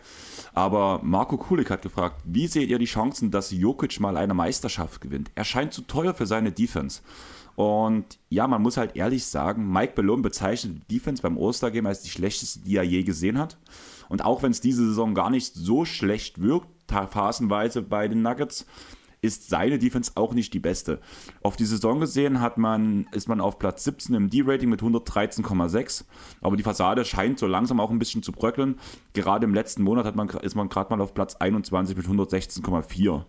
Die Gegner fangen langsam an, sich auf die äh, Nuggets einzustellen, finde ich, wenn man den Spielern zuguckt und attackieren Jokic immer und immer mehr, was ja gerade in den Playoffs nochmal viel krasser genutzt wird. Dazu kommt, dass die zwei bis drei oder zwei von den drei besten Spielern der Nuggets nach Jokic sind auch defensive Schwachstellen im Sinne von MPJ und von Murray. Und ja, man bräuchte halt eigentlich ein All-Defensive-Material Rim Protector neben Jokic, um das irgendwie auszubügeln. Der müsste dann dafür aber auch offensiv schon wieder stretchen, weil ja Jokic auch so viel im Post arbeitet. Also ich finde das schon schwierig, dass man um Jokic oder mit Jokic eine Meisterschaft gewinnen kann. Ich weiß, ihr beide seid da wesentlich positiver eingestellt als ich. Aber ich würde euch jetzt mal das Feld überlassen. Jo, ich würde an der Stelle kurz einschlagen, äh, dort direkt erstmal rein. Also ich finde erstmal grundsätzlich geht Denver in den letzten Jahren ganz klar in die richtige Richtung, was das angeht. Das ist mir erstmal wichtig zu sagen. Man hat den Kern, ich würde jetzt MPJ aus diesem Kern auch direkt einmal rausnehmen, da komme ich später dann nochmal dazu. Man hat den Jokic und Murray zwei Spieler, die beide Closer sind, die gemeinsam offensiv mit dem richtigen Material drumherum schon regelmäßig für Siege sorgen können. Ich finde, wenn eben das richtige Material drumherum ist, auch in den Playoffs. Nun ist es so, man hat äh, mit Puss Brown, mit KCP in diesem Sommer, man hat in der Vergangenheit schon mit Aaron Gordon, man, man ist sich der Probleme bewusst. Man wird dieses Jokic-Problem natürlich auch gerade in den Playoffs nie komplett aus dem äh, raus ja, man wird das nicht lösen können. Das wird immer ein Problem sein, denn ich glaube nicht, dass Jokic irgendwann mal äh, im Oktober aus Serbien zurückkommt und auf einmal ein athletisches Monster ist. Das wird einfach nicht passieren. Dafür gibt es zu viel Cola in Osteuropa, keine Ahnung. Ähm, trotzdem. Ähm, trotzdem finde ich, ist dieses Nuggets-Team defensiv, äh, finde ich schon besser, als es ist. Da kann man auch direkt erstmal an der Stelle, können wir kurz über Murray reden. Der hat vor seiner Verletzung über einen relativ langen Stretch gezeigt, dass er vielleicht jetzt nicht unbedingt ein idealer On-Ball-Defender ist, der aber abseits des Balles, gerade in Sachen Closeouts, in Sachen Dreierverteidigung, sehr, sehr stark underrated war. Also es gab eine Zeit, das war... Äh, vor der Verletzung nicht unmittelbar davor, da, hat er, da war er einer der Top Ten, wenn es darum ging, gegnerische Dreierquote beispielsweise. Das ist äh, eine Sache, er weiß, wie er sich zu positionieren hat, er läuft harte Closeouts, er läuft sie clever, ohne dass er dabei große Foulrisiken eingeht. Dazu hast du eben das, äh, trotzdem natürlich die Thematik, du brauchst Point of Attack Defense. Dafür wurde Erwin Gordon geholt. Erwin Gordon ist derjenige, der die Flügel verteidigen soll. Das funktioniert an sich auch gut und ich finde, Erwin Gordon in einem defensiven Matchup auch mit einem Kawhi Leonard und LeBron James kann man viel, viel schlechter erwischen. Das Problem ist, wenn Erwin Gordon auf dem Flügel verteidigen muss, fehlt die Absicherung von Jokic auf den großen Positionen. Hier kommt Michael Porter Jr. ins Spiel. Und auch wenn ich vor zwei Jahren äh, das noch ganz anders gesagt hätte, bin ich der Meinung mittlerweile, dass diese Nuggets, das beinhaltet leider auch dieses Jahr, den Titel erst dann wirklich ernsthaft holen können, wenn man es schafft, aus Michael Porter Jr. genau so einen Typen zu machen, wie du gerade schon angesprochen hast, Andreas. Einen mobilen, flexiblen Big Man, der 4 und 5 spielen kann, der idealerweise vorne für Spacing sorgt, der ein mobiler Rim Protector ist, äh, vielleicht so ein bisschen auch so diese Free Safety Rolle einfügen kann. Und ich habe sogar einen Namen im Sinn. Da würde die Voraussetzungen nicht zu 100% erfüllen, aber im Ansatz. Und so wie Lorenzo gerade reagiert, glaube ich, weiß er auch ganz genau, welcher Name jetzt gleich genannt wird. Dann sag mal. Naja, also in einer Traumwelt wäre es natürlich Janis, aber ich vermute, du möchtest auf Pascal Siakam raus? Nein, ich bin tatsächlich bei John Collins. Ah. Oh Gott. Finde ich für beide Seiten nicht, überhaupt Ja, nicht gut. Moment, also pass auf. Na dann viel Ähm, Glück damit. Ein, ein, Tau- na, pass mal auf. Ein Tausch John Collins gegen Michael Porter Jr. Über Details müssen wir jetzt an der Stelle nicht reden. Ich finde, das ist durchaus charmant für beide Seiten. MPJ ist eine ultimative Offball-Waffe. Da würde es so gnadenlos gut funktionieren mit in einem Team mit Trey Young und mit äh, Deshaunte Murray, wo du zwei überdurchschnittliche Playmaker hast. Er hätte mit Clint Capella einen, offen, äh, einen defensiv starken Bigman neben sich, der ihn sozusagen entlasten kann. Und mit Hunter hast du sogar noch diesen Flügelverteidiger. Theoretisch in der Zusammensetzung für die Hawks erstmal sehr interessant. Ähm, auf der anderen Seite für die Nuggets ist es so, dass du halt mit Collins, der dann ganz klar die dritte Option, ja gut, man könnte über Aaron Gordon diskutieren, aber ich finde offensiv ist Collins schon der bessere Spieler. Er würde die dritte Option haben, er würde unheimlich von Jokic profitieren, er würde deutlich mehr Abschlüsse bekommen, was ja so ein bisschen das Problem auch in Atlanta ist. Ähm, ich finde, John Collins ist auch ein clevererer Spieler, als man bisher von ihm gesehen hat, weil er in Atlanta, ich glaube, einfach sich nicht so richtig entfalten kann. Ich sehe ja schon in ihm einen gewissen defensiven äh, Impact, eben genau als dieser Das Free hat, Safety. hat, wie lange ist er jetzt in der Liga? Wir haben das in keinem einzigen Er Jahr muss gesehen. das ja aber auch bisher noch nicht. Er hat ja immer neben Capella gespielt. Das ist ja ein ganz anderes Defensivkonzept. Da ist das gar nicht so nötig. Aber wenn du ihn neben Jokic stellst, Jokic kann dann derjenige sein, so ein bisschen wie Horford und Williams letzten Endes. Horford ist der, der in der, in der Zone verteidigt, der sein Mann steht, oder auch wie Janis und Poklobis letzten Endes. Während Collins, er muss dort natürlich auch noch was draufpacken. Ich sage, er ist keine Ideallösung, aber in den Ansätzen finde ich es sehr interessant und wäre es mir, wenn der Deal an sich passen würde, einen Versuch wert, sage ich, Collins könnte mit seiner Mobilität, mit der Tatsache, dass er auch phasenweise 1 bis 4 verteidigen kann, durchaus defensiv auch switchable ist, ähm, er könnte diese Free Safety Rolle ganz gut auch dann mit höheren Blockzahlen, mit einer gewissen Rim Protection abliefern, während wir Jokic dann dort ja halt diesen den Stamm in der Mitte sein lassen können, sage ich Ja, mal. aber du hast da bei den Hawks schon das Problem, wenn Capella ohne, äh, ohne Collins auf dem Feld steht, ist ja die Rim Protection eigentlich ganz okay.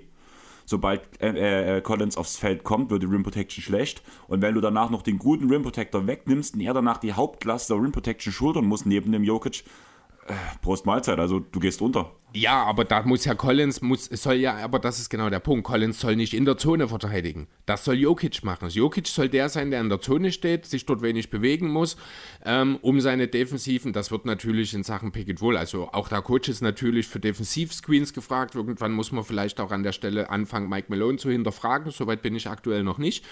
Ähm, aber mir geht es ja darum, eben diese Beweglichkeit, diese Mobilität, die ein John Collins hat, diese gewinnbringend einzu, äh, dort reinzubringen. Ich finde den Namen Pascal Siakam in dem Zusammenhang tatsächlich sehr interessant, Lorenzo. Da habe ich noch gar nicht so intensiv drüber nachgedacht. Würde mir tatsächlich besser gefallen. Ja. Ähm, aber ich finde halt, Collins ist halt einfach dieser Name, der schon immer genannt wird, äh, allgemein in Sachen Trade-Gerüchten. Ich finde von seinen Anlagen, wenn man noch etwas mit ihm arbeitet, könnte das durchaus auch interessant sein. Und es wäre ein Upgrade, finde ich, von, von vielleicht nicht unbedingt, aber das verkraftet man im, Gegen äh, im Vergleich zu MPJ. Dafür aber ein klares Upgrade defensiv. Also ich glaube. Wir reden über John Collins. Also ich glaube einfach, du siehst den IQ von John Collins wesentlich höher als ich. Ich, ich, glaube, ich, hab, ich glaube, ganz ehrlich, keiner von uns hat jemals den echten John Collins bisher gesehen, weil er einfach in der Situation in Atlanta nicht dazu in der Lage ist. Ich, So. glaube, wir, ich glaube, in einer anderen Situation können wir sehr, sehr viel von John Collins noch erwarten. Aber Chris, wir haben ja zum Glück jemanden im Pod, der hat wahrscheinlich John Collins mehr viel, Ahnung viel mehr davon. gesehen als wir beide zusammen. Wahrscheinlich. Ich halte ihn tatsächlich defensiv auch für unterschätzt. Deswegen in der Hinsicht würde ich zustimmen, ist jetzt ein starkes Wort, aber ich würde, ich verstehe zumindest, wo du herkommst. Ich glaube, ich weiß nicht, ob das die Probleme der Nuggets lösen würde. Also, wenn dann, wenn jemand wie Siakam reinkommt, der in genau diesen Dingen, die du gerade beschrieben hast bei Collins, einfach nochmal ein paar Level besser ist, dann ist das, glaube ich, ein guter Anfang. Du hast halt mit Jokic das große Problem, dass du nicht wie mit Capella oder mit Brook Lopez, du kannst halt nicht wirklich Drop spielen, weil dafür ist er einfach nicht, also selbst dafür ist er nicht athletisch genug. Vor allem vertikal. Also er kann halt nicht der Big sein, der in der Zone agiert, weil dann wirst du im Pick and Roll komplett auseinandergenommen. Was die Nuggets angefangen haben in den letzten Wochen, da hat Ben Taylor, ein Thinking Basketball, ein sehr gutes Video darüber gemacht. Ich glaube, gestern oder heute sogar kam das raus dass sie mit Jokic, also es ist ja schon länger das, die Taktik, dass sie versuchen, mit Jokic auf dem Level des Screens zu verteidigen. Und aber bislang versucht haben, nicht zu switchen, aus logischen Gründen. Weil wenn du mit Jokic switchst und der dann äh, auf einer Insel gegen irgendeinen schnellen Creator am Perimeter sich äh, durchschlagen muss, dann sieht es halt schnell mal böse aus. Was sie in den letzten Wochen angefangen haben zu tun, ist, dass sie bewusst switchen und dann aber sofort das Double Team schicken und dann per Peel Switch oder auch Scram Switch Offball Jokic es so schnell wie möglich erlauben, wieder zum nächsten Gegenspieler in Richtung Zone recovern zu können. Das ist als Konzept sehr spannend und sehr erfolgsversprechend. Allerdings ist die Voraussetzung dafür, dass das gesamte Team, alle fünf Spieler, sich als Einheit bewegen, die Rotationen gut laufen, aufmerksam sind und du trotzdem in dem Moment, wo du das Double Team läufst, musst du es wenigstens in den ersten ein, zwei Sekunden schaffen, dass der Spieler dann, also dass es eben dann nicht sofort zu einem 4 gegen 3 wird. Das schaffen die Nuggets bislang noch nicht so wirklich und da sind wir dann relativ schnell bei Murray und MPJ und so weiter. Um vielleicht auf die Frage zurückzukommen, ob man, ob man mit Jokic eine Meisterschaft gewinnen kann. Ich bin ganz klar der Meinung, ja es ist eine große Hürde, die du, die du überspringen musst, weil es ist halt auch nicht eine Defensivschwachstelle à la Trey Young, die du wirklich leicht verstecken kannst, weil er ist nun mal der Center und er ist nun mal, er muss nun mal mehr oder weniger der primäre Rim Protector sein und darin ist er einfach nicht sonderlich gut. Aber zum einen finde ich es immer wichtig zu erwähnen, Jokic ist keine absolute Katastrophe defensiv. Da kommt er mir häufig einfach auch zu schlecht weg in der öffentlichen Wahrnehmung er ist ein Spieler, das ist, das, das ist ja jedem klar, er ist ein Spieler mit einem wahnsinnigen IQ. Er ist sehr clever, was sein Timing angeht, sowohl bei Blocks am Ring als auch bei Deflections oder wenn er, wenn er das Pick and Roll dann mal hedgen soll oder so. Und er hat zumindest durch seinen Körper, durch seine Masse und durch seine Physis eine gewisse Präsenz in der Zone. Aber wie du sagst, er wird vermutlich nicht eines Tages dann plötzlich wahnsinnig athletisch sein. Er wird nie ein überdurchschnittlicher Verteidiger sein. Das wird einfach nicht passieren. Erst recht nicht in den Playoffs. Wenn du aber das nötige Personal um ihn herum hast, um das bestmöglich verstecken zu können und zum Beispiel dieses Scheme mit Switch, Double, Peer Switch, ich hoffe, ich konnte es jetzt einigermaßen erklären. Das ist natürlich ohne visuelles Material ist es immer ein bisschen schwierig. Ähm, aber wenn du das, also wenn dann halt statt DeJounte Murray und äh, Michael Porter Jr. irgendwie zwei bessere Verteidiger dastehen, dann ist das absolut möglich. Und vielleicht auch den Bogen zu der ersten Frage zu stellen. Ich habe die Nuggets auf zwei in meinem Playoff Power Ranking. Also ich traue ihnen das sogar schon, wenn wahnsinnig viel zusammenläuft, traue ich ihnen das sogar dieses Jahr schon zu. Weil, und das ist auf der, das ist eben die andere Seite der Medaille, Jokic ist eine Ein-Mann-Top 5 Offense und das auch in den Playoffs. Mein ja. Problem ist halt einfach, für die Nuggets muss vor allem defensiv alles auf Top-Niveau laufen, dafür, dass sie eine, Serie gewinnen. Erstmal egal, gegen welches Team, klar, es wird von Runde zu Runde schwieriger. Und ich sage aber, dass alles perfekt läuft über vier Serien ist quasi unmöglich zu erreichen. Also, an also irgendwo stolpert man halt über diese vier Runden. Ich traue den Nuggets vom Prinzip her zu, jedes Team in der Serie zu schlagen, ja, aber nicht vier Serien am Stück. Also ich glaube nicht, dass die Nuggets vier Serien am Stück eine über, also eine, ich sag mal für ihre Verhältnisse überdurchschnittliche Defensive brauchen. Ich glaube, zwei Runden schaffen sie durchaus mit ihrer Offense einfach die Serien zu gewinnen. Entscheidend wären aber dann in den potenziellen Conference Finals, vielleicht in der zweiten Runde, es kommt aufs Matchup drauf an, wird es unter Umständen auch schon schwierig, aber ich habe auch die Nuggets auf zwei. Äh, einfach weil ich dort ja, ich sehe das als Team, das sind einfach weniger Fragezeichen. Wir kommen immer wieder am Ende zu dem auf, Thema Fragezeichen, ja, ja, das genau. Thema Abgestimmtheit. Letzten Endes sind dort auch viele Teams, die auf einem vergleichbaren Niveau sind. Ähm, ja, und aber auch bei den Nuggets muss man sagen, sie haben es uns halt auch schon gezeigt. Ja, genau, das ist, das ist für mich auch ein wichtiger Punkt. Du hast halt, also die letzten Jahre, als wir diese Diskussionen geführt haben, waren die Nuggets halt irgendwie so Platz 5 bis 8 irgendwie rumgekrebst. Jetzt sind sie halt plötzlich der Number One Seed. Natürlich hast du immer noch die gleichen Sorgen und die werden auch nicht in der Regular Season aus der Welt geschafft werden. Das ist so ein bisschen das Embiid Sixers Harden Phänomen. Aber irgendwo muss es ja schon in die, in die Rechnung mit reinspielen, dass sie jetzt gerade de facto das beste Team im Westen sind in der Regular Season. Und noch ein kleiner Zusatz, mit Jokic auf dem Feld haben sie ein 112er Defensivrating bislang in dieser Saison. Das ist nicht, das ist nicht ist. so schlecht. Ja. Das ist äh, wirklich solide. Was nicht heißt, also wie gesagt, ich habe sie auf zwei. Hätte ich bei den Warriors und den Clippers weniger Sorgen, dann hätte ich sie nicht auf zwei.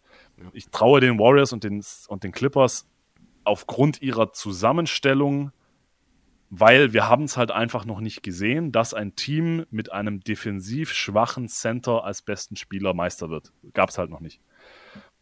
Aber wie gesagt, ich glaube, wenn man das Personal drumherum etwas dreht, ist es für mich, also ich, ich, ich würde niemals behaupten, Jokic als bester Spieler, damit wirst du nicht Meister. Punkt. Das, das glaube ich nicht, dass das stimmt. Aber in der jetzigen Zusammenstellung ist es schon ein sehr, sehr steiniger Weg, wie du sagst, Andreas, dass sie vier Serien in Folge gewinnen mit diesem Handicap, das sie ausmerzen müssen, das glaube ich leider auch noch nicht. Und der Punkt, Chris, es sind halt wirklich vier Serien. Ganz im schlimmsten Fall gerade für die Nuggets könnte es ja passieren, Julius wird sich freuen, dass ich das sage, dass die Lakers in der ersten Runde gegen die Nuggets antreten und gerade ein LeBron James ist ein Meister darin, solche Schwächen auszunutzen. Dafür muss LeBron dann aber auch die Playoffs-Serie erstmal komplett spielen.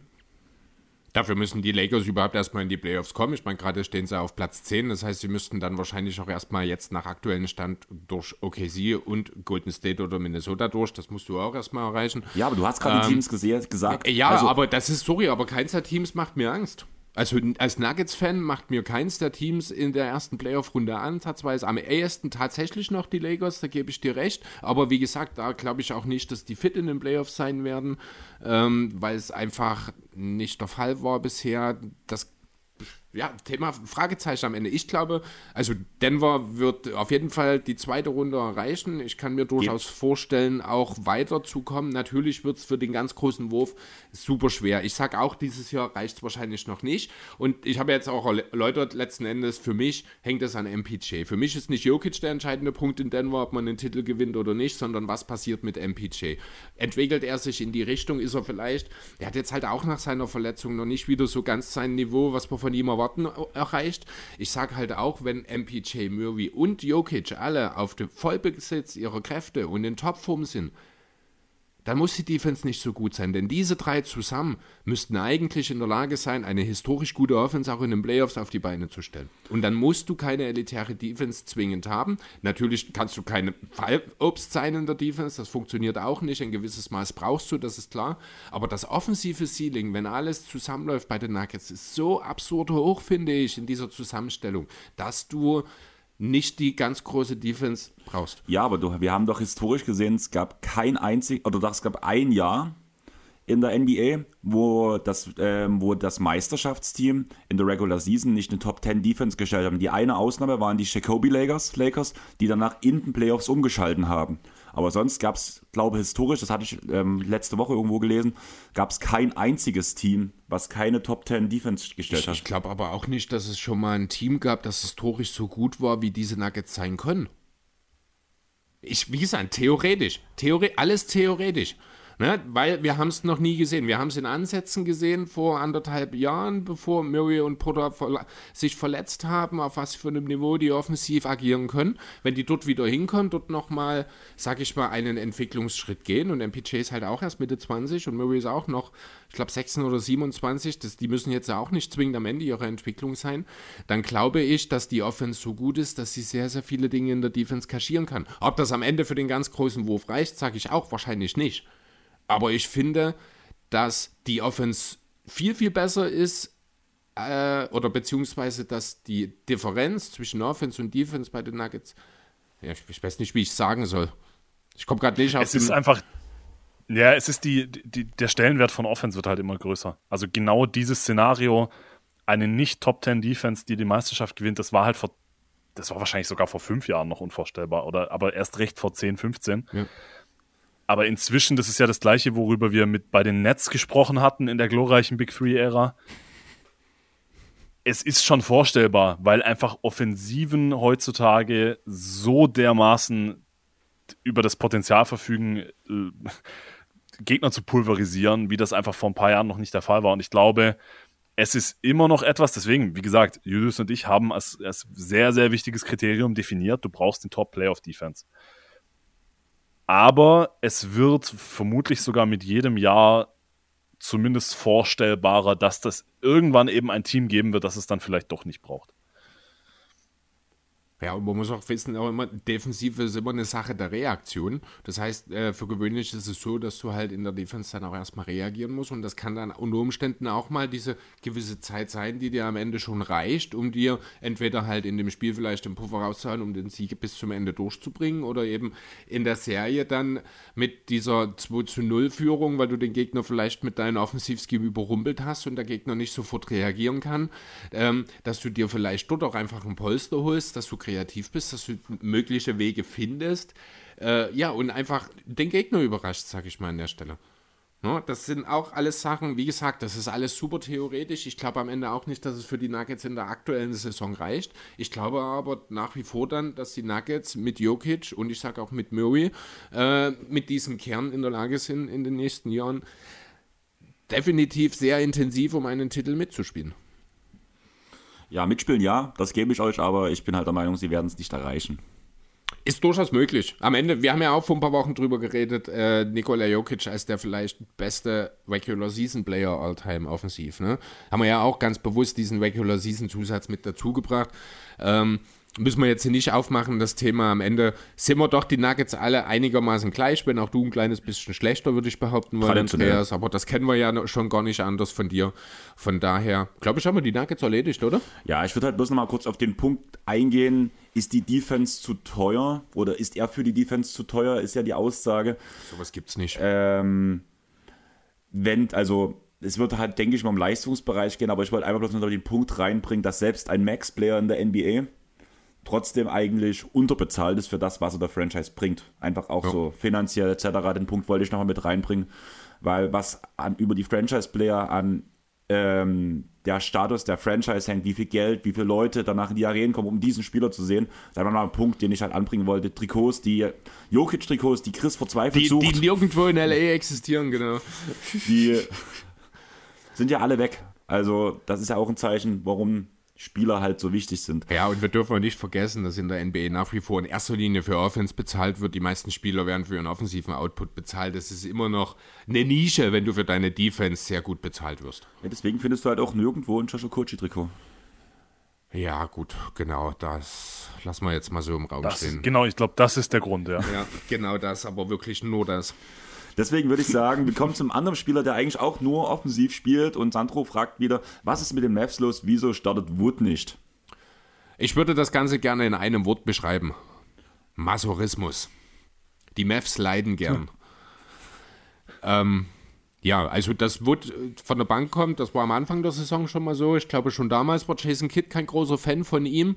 Jetzt kam, äh, irgendwann hat er aufgrund der Kadersituation keine Wahl mehr gehabt, hatte ich das Gefühl, auch mit viel Druck von außen, hat er ihn dann irgendwann in die Starting Five geholt. Jetzt hat man dann eben für Kyrie Irving äh, getradet und irgendwann muss ja dann doch mal ein bisschen Defense herkommen, würde ich sagen. Und dass du weder Luca noch Kyrie auf die Bank setzt, denke ich, ist relativ klar. Und dann ist nun mal Wood der nächstbessere Scorer in dem Team, der dir aber defensiv so unheimlich wenig bringt, dass es die logische Konstellation ist. Darüber hinaus ist Maxi Kleber wieder da, der sofort, selbst mit einem beiden wahrscheinlich der beste Bigman-Verteidiger in Dallas wäre. Ja, und der nach seinem Outlet-Pass, in, äh, der, der zur Overtime die komplette Clutch-Range in zwei Tagen geliefert hat jetzt. Genau, ja. von katastrophal zu letzte Nacht gegen ja, die genau. Lakers mit diesem Game-Winner. Ja, also dieser Vollcourt-Pass, der war schon richtig, richtig schlecht gegen die Spurs. Hat ja dann auch für, durch den LEU von Kelton Johnson zur Overtime noch geführt. Äh, ich glaube, die Mavs haben das Spiel am Ende gewonnen. Da war ja. er wahrscheinlich sehr glücklich drüber. Aber auch mal zu sehen, in zwei aufeinanderfolgenden Spielen erst 1,8 Sekunden vor Schluss den schlechtesten Pass des Tages, nur um einen Tag später oder zwei Tage später dann halt einen Game-Winner in derselben Zeit quasi zu machen. Ich könnte mir vorstellen, wenn du Maxi fragst, wird er sogar wahrscheinlich sagen, der schlechteste Pass seiner NBA-Karriere, weil ich kann, also Maxi ist so ein solider Spieler mit so viel IQ, ich weiß nicht, was dort ausgesetzt hat in dem ja, Moment. Ja, das ist manchmal manchmal läuft es halt blöd. Aber um wieder auf Wood zurückzukommen, äh, ja, auch wenn man in die Advanced Stats reinschaut, es ist einfach, die Mavs sind mit Wood nicht gut. Deswegen gab es auch rund um die Deadline ja doch relativ intensive Diskussionen darüber, aber vielleicht auch schon wieder abgegeben wird. Ähm, ist nun nicht passiert. Stattdessen hat man jetzt einen anderen Headcase mit Kyrie sich mit reingeholt. Da bin ich auch sehr gespannt, wie sich das entwickeln wird. Kann mir auch vorstellen, dass die beiden mal aneinander geraten. Aber Ja, am Ende, um es ganz einfach zu sagen, Wood startet nicht, weil er den Mavs nicht hilft. Ja, ge genau das. Also ich glaube, Luka Doncic, Kyrie Irving und Christian Wood, da könnte man genauso gut Andreas, Chris und Lorenzo aufs Feld schicken. Das würde der Defensive Rating nicht allzu mehr wehtun. Also es ist einfach nicht, du hast mit Luka Doncic und Kyrie Irving, du bist jetzt diesen Weg gegangen. Das sind deine zwei Stars, das sind deine beiden, die über weite Strecken von Spielen gemeinsam auf dem Feld stehen werden. Und wenn du dann noch einen, also wir haben, ich habe gerade den Case gemacht, dass Nikola Jokic keine defensive Null ist. Christian Wood ist eine defensive Null. Ja. Und zwar im wahrsten Sinne des Wortes. Es geht halt nicht. Also, wenn du die drei auf dem Feld hast, du kannst Prime Scotty Pippen und Prime Kevin Garnett daneben stellen. Es, es wäre trotzdem keine gute Defense. Es geht, es funktioniert halt leider einfach nicht. Christian Wood und Luka Doncic haben, zu, wenn sie zusammen auf dem Court stehen, bislang in dieser Saison ein 118er Defensivrating. Das wäre ligaweit Platz 27. Und da sprechen wir von Lineups mit Dorian Finney-Smith und mit Spencer Dinwiddie, der jetzt auch kein All-Defense-Kandidat ist, aber wesentlich besser als Kyrie Irving. Mhm. Und jetzt schmeißt da noch, also die, ich habe ich hab auch nach den Stats mit den dreien geguckt, da ist aber leider die Sample Size viel, viel zu klein, aber das war stand, stand jetzt ein 153er Defensivrating. aber, aber halt in 46 Possessions, also leider zu vernachlässigen, aber da schaut da in ein, zwei Wochen mal nochmal rein. Ich, also so wahnsinnig viel tiefer wird es dann nicht sein. Ja, es, es geht halt nicht. Und vielleicht ein bisschen auf einer allgemeineren Ebene, was ist mit den Mavs los? Sie sind halt einfach nicht gut. Tut mir leid. Ich war von vornherein kein Freund von dem Trade. Du hast immer noch Luka Doncic, das heißt, ich kann sie in keiner Playoff-Serie irgendwie abschreiben, weil du hast Luka Doncic. Aber, und die Offense kann jeden Gegner aus der Halle schießen, aber du hast halt, ich sehe für dieses Mavericks-Team keinen Weg, wie sie defensiv einigermaßen auf ein akzeptables Level kommen und selbst offensiv, also die letzten ein, zwei Wochen haben ja jetzt Luca und Kyrie gefehlt, aber selbst wenn nur einer der beiden fehlt, dann wird es halt auch offensiv schon relativ schnell dünn. Und dann, also ja, sorry an alle Mavs-Fans, aber ich bin überhaupt nicht überzeugt davon, was die ja. aufs Feld bringen können in den Playoffs. Ein Punkt, den ich noch bringen würde, der Center-Starter gegen den Center-Reservisten halt, Dwight Powell gegen Christian Wood. Nehmen wir mal die Grundstatistiken. Wood mit 17,2 Punkten und 7,7 Rebounds im Vergleich zu Powell mit 7,6 Punkten und 4,6 Rebounds. Auch bei den Blocks ist Wood wesentlich besser. Defense-mäßig vom D-Rating unterscheiden sich gar nicht so krass, also als einzelne Statistik. Ist immer schwierig zu betrachten, weil man immer so ein bisschen das Ganze ringsrum sehen muss. Deswegen ist auch die Paul, ähm, das D-Rating von Paul ist jetzt nicht das Beste. Aber was schätzt ihr, dass, wie ist das O-Rating von Dwight Powell, wenn er auf dem Feld steht? Erstmal egal in welcher Kombination. Also das O-Rating der Mavericks mit Paul auf dem Feld. Sein O-Rating, sein eigenes, für beide Mavs, genau. Achso, sein eigenes. Ja. Äh, wird hoch sein wahrscheinlich. Der nimmt ja nur effiziente Abschlüsse. 100, so. 135? 39. Oh, wow, okay. Also da habe ich halt schon ein bisschen geschluckt, vor allem im Vergleich zu Wood mit 116. Ja, aber das ist halt. Ja, gut, aber Paul nimmt halt auch nur Danks quasi. Genau, aber das also, finde ich bei ihm ja so gut. Er weiß genau, was er kann und fügt sich in seiner Rolle ein. Während bei Wood stimmt, ja. ist jemand, der nimmt den Ball, aus der Hand von Luca auch teilweise, um es auch teilweise selber zu kreieren. Und wenn ich mich immer entscheide, wenn ich Luca Doncic auf dem Feld habe, dann will ich auch, dass Luca den Ball hat und nicht, kein Christian Wood. Ja, ich will auch nicht, dass Christian Wood für sich selber kreiert. Also das ist auch das, was ich schon als die Mavs äh, ihn sich im Sommer geholt haben. Er ist ja jetzt nicht der Spieler, der für sich selber so super gut ist, dass er sich da kreieren kann. Er braucht ja schon auch viel Zuarbeit, um seine Punkte effizient erzielen zu können.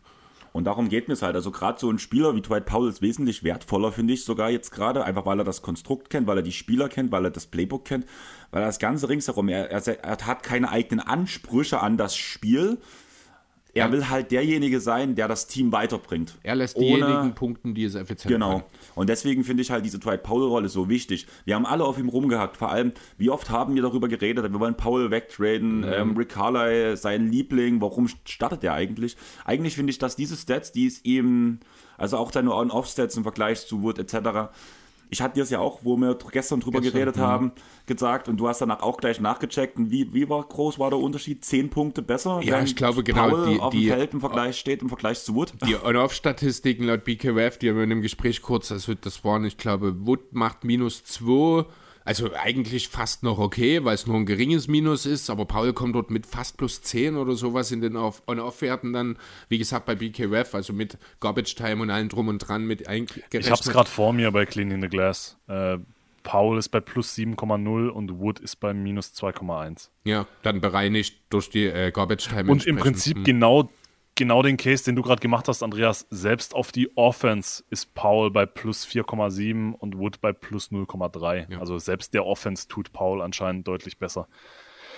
Man könnte ja fast meinen, dass es keine gute Idee war, einem 34-jährigen Javel McGee die volle Mid-Level-Exception zu geben, der nicht mal in der Rotation ist. Wer, also, wer hätte das in der Offseason Man könnte ja fast den also Case das, machen, dass das ein dummer Move war. Ja, das hatte echt, aber wirklich keiner kommen sehen, dass das passiert im Sommer. Ich hatte gedacht, du also, hast noch eine ganz also, gute Meinung damals dazu, glaube ich. Ich hatte, also tatsächlich, die allgemeine Meinung war ja, es ist jetzt nicht der schlechteste Deal, weil er theoretisch das mitbringt, was die Mavs brauchen. Aber sind wir mal ehrlich, also der McGee von letzter Saison und der von dieser Saison, das sind halt einfach, das ist ja, das ist ja eine Markus Smart Entwicklung, um in deinen Worten zu bleiben, Lorenzo. ja, genau. Ein Punkt, den ich noch anbringen möchte, ist ja, dass die letzte Zeit sehr über Jason Kidd geredet wird. Er selbst hat sich ja selbst ins Ausgeschossen mit Aussagen, ich gucke mir das Spiel ja auch bloß an. Und da wird jetzt ja auch geredet, unter anderem bei Ime Odoka ja ein Punkt, der gehandelt wird, wenn Kid gehen sollte. Was ja auch schon wieder ein schwieriger Punkt ist, Thema Sexismus-Skandal halt in Dallas. Jetzt halt einer, der das gerade erst frisch fabriziert hat soll nach Dallas kommen. Aber man muss halt ehrlich sagen, auch Jason Kidd ist da ja kein unbeschriebenes, unbeschriebenes Blatt. Blatt. bei dem Punkt. So richtig macht man sich da auch keine Gedanken drüber, wie die Außenwirkung dann dastehen sollte. Ich weiß noch, wie Tobi ähm, geredet hat nach der ganzen Kaiwi-Thematik. Ich weiß gar nicht, wie ich mich fühlen, also Tobi von Auf ein Kurt, ähm, Shoutout in die Richtung. Ich weiß gar nicht, wie ich mich fühlen soll. Eigentlich finde ich das mit Kid schon scheiße. Jetzt ist Kyrie noch bei uns. Also so richtig wohl fühle ich mich als Mavs-Fan auch gerade nicht. Es gibt doch keinen Grund, als Mavs-Fan sich im Moment wohlzufühlen. Also weder sportlich noch was das drumherum angeht. Ähm, Dallas wird, solange Luca da ist, in irgendeiner Form irgendeine Form von Relevanz haben. Aber ganz ehrlich, wenn die Mavs so weitermachen, wird Luca nicht mehr lange da sein. Ich habe mal geguckt, in der Off also ich, wir sind uns alle einig, dass diese Saison für die Mavs definitiv nichts gehen wird, oder? Ja. Wir sind uns ja. auch alle einig, dass man Kyrie seinen Vertrag hinlegen wird, so wie der halt, wie Kyrie das möchte, ja. oder? Leider, ja. Und da ist der Punkt, dann, dann muss man hoffen, dass Kaiwi wirklich will und funktioniert und dann braucht man ja noch ein paar gute Verteidiger. Vielleicht muss man auch hoffen, dass Kaiwi nicht unterschreibt. Dann hast du aber Spieler wie Finney Smith etc. Ja, was für lau abgegeben. Es macht halt auch nichts. Ja. Ich habe mal ein paar Spieler rausgesucht, wo ich, die nächstes Jahr Free Agent sind und wo ich mir vorstellen könnte, dass sie zumindest zu einem gewissen Teil diesem Team helfen könnten und die für eine Mid-Level beziehungsweise eine Tax-Mid-Level oder ein Minimum verfügbar wären, sage ich mal so. Die werden jetzt nicht die großen Schwachstellen aber ähm, bereinigen, aber es sind zumindest Spieler, wo ich mir vorstellen könnte, dass sie dem Kader gut tun würden. Harrison Barnes für die Mid-Level, für die 9 Millionen, könnte dem Team gut tun, bin ich der Meinung. Der wird aber nicht für eine Mid-Level unterschreiben. Haben sie denn die Mid-Level nächstes Jahr? Müssten sie doch eigentlich. Du hast doch jedes Jahr die Mid-Level. Mit Level hast du jedes okay, Jahr. Genau. Ne? Danach Will Barton. Der ist auch alt geworden, aber das ist so ein mhm. Connector-Typ, der gerade in dem Team auch gut tun würde. Josh Richardson könnte man zurückhauen. Crowder ist ein Spieler, der dort interessant werden könnte. Otto Porter fürs Minimum. Je nachdem, wie alt er jetzt geworden ist. Justice Winslow ist auf dem Fall. Äh, Justin Winslow. Justice, sorry, habe ich falsch geschrieben.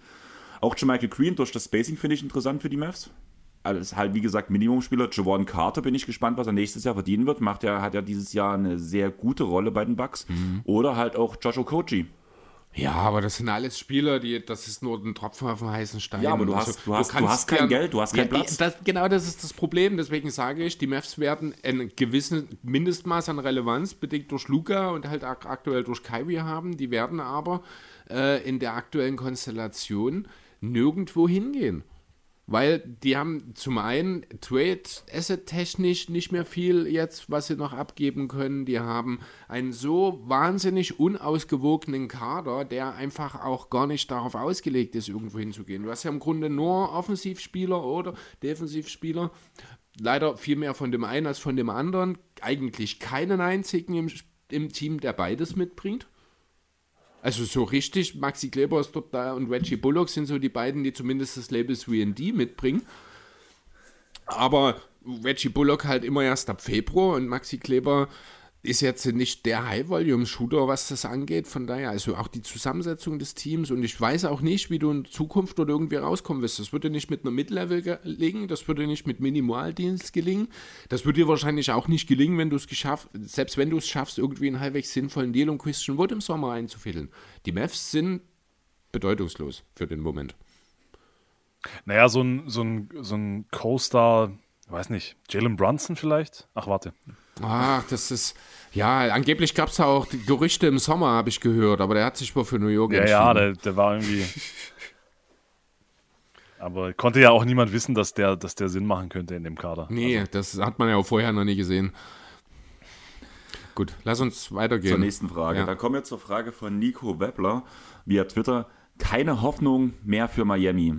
Meiner Meinung nach wird in der ersten Playoff-Runde Schluss sein. Habt ihr Ideen, wie nächste Saison besser laufen kann? Alles einreißen, inklusive Butler, Hero, Bam. Ah ne, Bam Butler, bleibt. Bam bleibt, genau. Oder würde ein neuer Power Forward oder Point Guard reichen? Danke für euren tollen Podcast. Danke erstmal für dein Lob. Und ja, ich bin bei dem Punkt, was ich die ganze Saison schon predige. Ich bin dafür, das Team muss eingerissen werden. Dunkle Wolken ziehen über den South Beach. Jimmy Butler scheint so ein bisschen sein Commitment zu den Heat zu vernachlässigen inzwischen. Ich habe nicht den Eindruck, dass er so hundertprozentig noch dort sein will war nicht jetzt neulich diese Sache mit der Ejection, wo er dann bloß Don't give a fuck oder sowas dazu gesagt hat, obwohl er sein Team geschadet hat. Was ich nicht so ganz verstanden habe, war diese Story darüber, dass er Nickelback im Lockerroom singt. Gibt es da irgendeinen Hintergrund, den ich nicht verstanden habe? Wisst ihr da was dazu? Ich glaube, dass er halt einfach damit seinen Mitspielern bewusst auf den Sack gegangen ist und vielleicht war es irgendwie ein, ich bin jetzt nicht ganz so vertraut mit der Arbeit von Nickelback, äh, vielleicht was irgendein Lied, so nach dem Motto. Äh, also ist Desinteresse ja, äh, ist letzten Endes ja. die Intention, die er dort vermitteln will. War auch mein Gedanke. Ich kenne mich jetzt mit Nickelback auch nicht so aus. Ich fand dafür, dass es einfach bloß hieß, Jimmy singt im Lockerroom sehr laut Nickelback, fand ich, ist das sehr lange aktuell gewesen.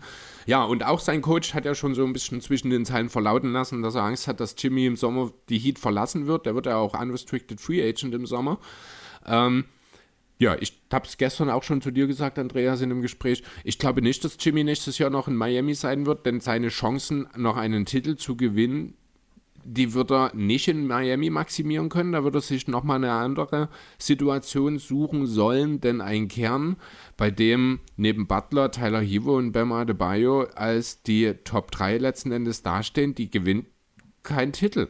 Die kommen vielleicht gerade so in die Playoffs. Die schaffen es vielleicht mit ein bisschen Glück in die zweite Runde, aber mehr ist für dieses Team, für diesen Kern nicht drin. Oder seht ihr das anders? Ich frage mich halt, wer denn Jimmy Butler haben möchte. Also für mich ist, für mich haben die Heat in ihren Büchern gerade zwei der absolut schlechtesten Verträge der NBA. Einer davon ist Jimmy Butler und der andere ist Duncan Robinson. Aber also Jimmy Butler ist jetzt 33 Jahre alt und verdient in den nächsten, also jetzt ausgenommen dieser Saison, die nächsten drei Jahre 45, 48 und dann hat er eine Spieleroption über 52 Millionen in der Saison 25, 26. Spoiler Alert, die wird er ziehen. Ich, also, ich fand die Extension schon zu dem Zeitpunkt, als sie unterschrieben wurde, katastrophal.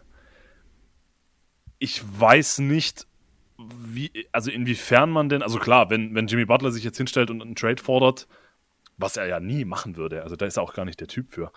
Ähm, nee, der geht dann, dann, lieber im Training und spielt mit der zweiten Garde gegen die Starter und fordert den so zwischen den Zeilen.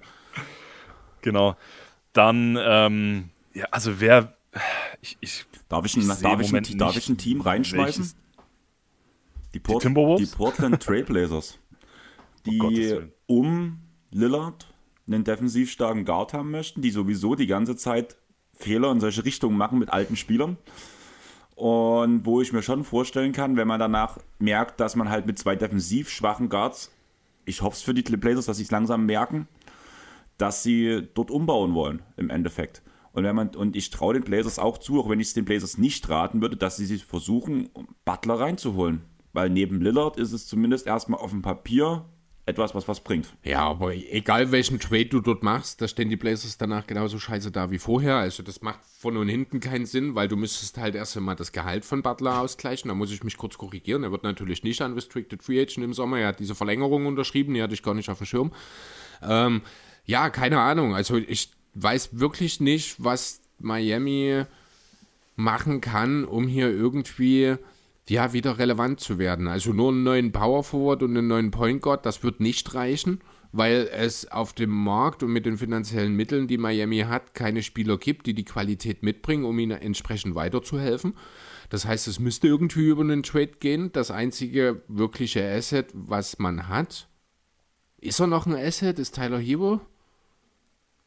Ja, ich würde schon sagen. Also ich bin jetzt auch kein Riesenfan von dem Vertrag, aber, aber, aber ich auch, denke schon, dass aber er ich glaube, sein Wert ist auch nicht mehr so hoch, wie er noch beispielsweise im letzten Sommer war. Ja, alleine wegen dem Vertrag halt. Ja, wahrscheinlich genau, alleine deswegen schon. Ansonsten muss ich auch ganz ehrlich sagen, ähm, dieses Heat-Team aktuell, das versprüht unheimliche LA Lakers letzte Saison-Vibes. Du hast einen alten Star oder alternden Star, sag ich mal, vom Flügel, der den Point Guard mehr oder weniger macht, den Jimmy. Du hast einen eigentlich elitären Bigman, der Probleme mit der Konstanz hat. Du hast dahinter noch ein, zwei Spieler, die an guten Tagen mal den Unterschied machen können, aber Liebe ansonsten, geht raus an Caleb Martin. Ja, äh, aber ansonsten hast du halt jede Menge Experten drin, die entweder einigermaßen brauchbare Verteidiger sind oder gute Schützen.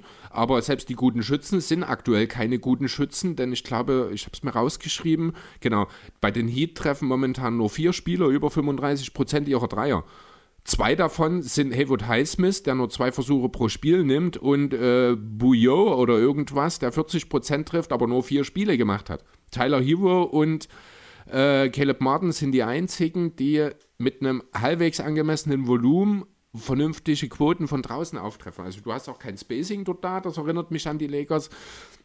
Du hast nicht wirklich viele gute, also du hast eigentlich doch gute Verteidiger, aber die haben dann halt alle ihren, ihre Probleme offensiv oder du hast halt dann Spieler wie ein Duncan Robinson, wie ein Kyle Lowry, wie auch ein Max Toos, die eigentlich in erster Linie für ihre, für Spacing, für ihre Offensive da sind, die dort aber nicht liefern und die defensiv schon immer so ihre Probleme hatten. Ähm, ja, ich weiß nicht, also kommt euch das nicht auch wie die Lakers aus dem letzten Jahr vor? Ich finde den Vergleich nicht schlecht, ja. Ich bin generell, ähm, wenn das möglich ist, vielleicht sogar noch pessimistischer, was die Heat angeht, weil ich vor allem, also selbst wenn man sich, okay, vorneweg vielleicht dann doch ein paar Blumen. Ich habe die Heat im Osten auf 5 in meinem Playoff Power Ranking. Das ist aber mehr oder weniger ein Jimmy Butler Lifetime Achievement Award, wenn man ganz ehrlich ist. Weil es, also Jimmy Butler war halt in den letzten Jahren konstant ein Top-10-Spieler in den Playoffs und irgendwo muss man, muss man das einfach würdigen. Ich glaube, dass sie im Osten für jeden Gegner wahnsinnig unangenehm sein könnten. Aber keine Frage, dieses Team, so wie es jetzt gerade zusammengestellt ist, geht halt nirgendwo hin. Und ich finde auch, also damit, dafür hat man einfach mit seiner Untätigkeit in der Offseason und auch zur Deadline, den Weg hat man sich einfach verbaut. Aber auch mittelfristig, wie gesagt, ich habe es gerade schon ange angerissen, zwei der schlechtesten Verträge der NBA in meinen Augen. Tyler Heroes Ex Extension kickt nächstes Jahr erst rein. Der verdient jetzt gerade 5,7 Millionen. Nächstes Jahr sind es dann 27. Lowry ist nächstes Jahr zwar ein expiring Contract, aber dann eben auch ein 37-Jähriger, der fast 30 Millionen verdient. Also viel, viel Glück dabei, den noch in irgendeinem Contender schmackhaft zu machen. Vor allem in der Form, in der er jetzt gerade ist. Wahrscheinlich wirst du sogar eher einen Pick drauflegen müssen, wenn du ihn loswerden willst. Oladipo hat eine Spieleroption über 9 Millionen, die er wahrscheinlich ziehen wird, weil für einen anderen hochdotierten Vertrag hat er einfach nicht genug gezeigt. Ja. Und mit Max Drews und Gabe Vincent sind zwei wirklich wichtige Rotationsspieler jetzt gerade noch zum Minimum im, im Kader für 1,8 Millionen äh, und müssten, die werden beide unrestricted Free Agents, die müssten erstmal verlängert werden, wenn sie denn überhaupt bleiben. Also wir können uns auch nicht überlegen, okay, das Heat-Team, so wie es jetzt gerade aussieht, wie könnten die sich noch verstärken nächstes Jahr? Also es kommen halt noch mehr Steine in den Weg dazu, sich irgendwie verstärken zu können. Und wenn man aber in die andere Richtung denkt, wie würde denn ein Rebuild aussehen? Also gehen wir mal von einem super guten Fall aus. Du kriegst Lowry los, du kriegst Butler los, du kriegst äh, von mir aus Oladipo noch irgendwie verscherbelt nächstes Jahr. Mal sehen. Haslam äh, verlängert nicht mehr. Aber wie, wo ist denn der Pfad zum Rebuild? Also Bam Adebayo ist 25 Jahre alt, No-Brainer, der bleibt. Aber er ist jetzt auch nicht der Franchise-Spieler, um den herum du aufbauen kannst. Dafür ist er offensiv nicht gut genug.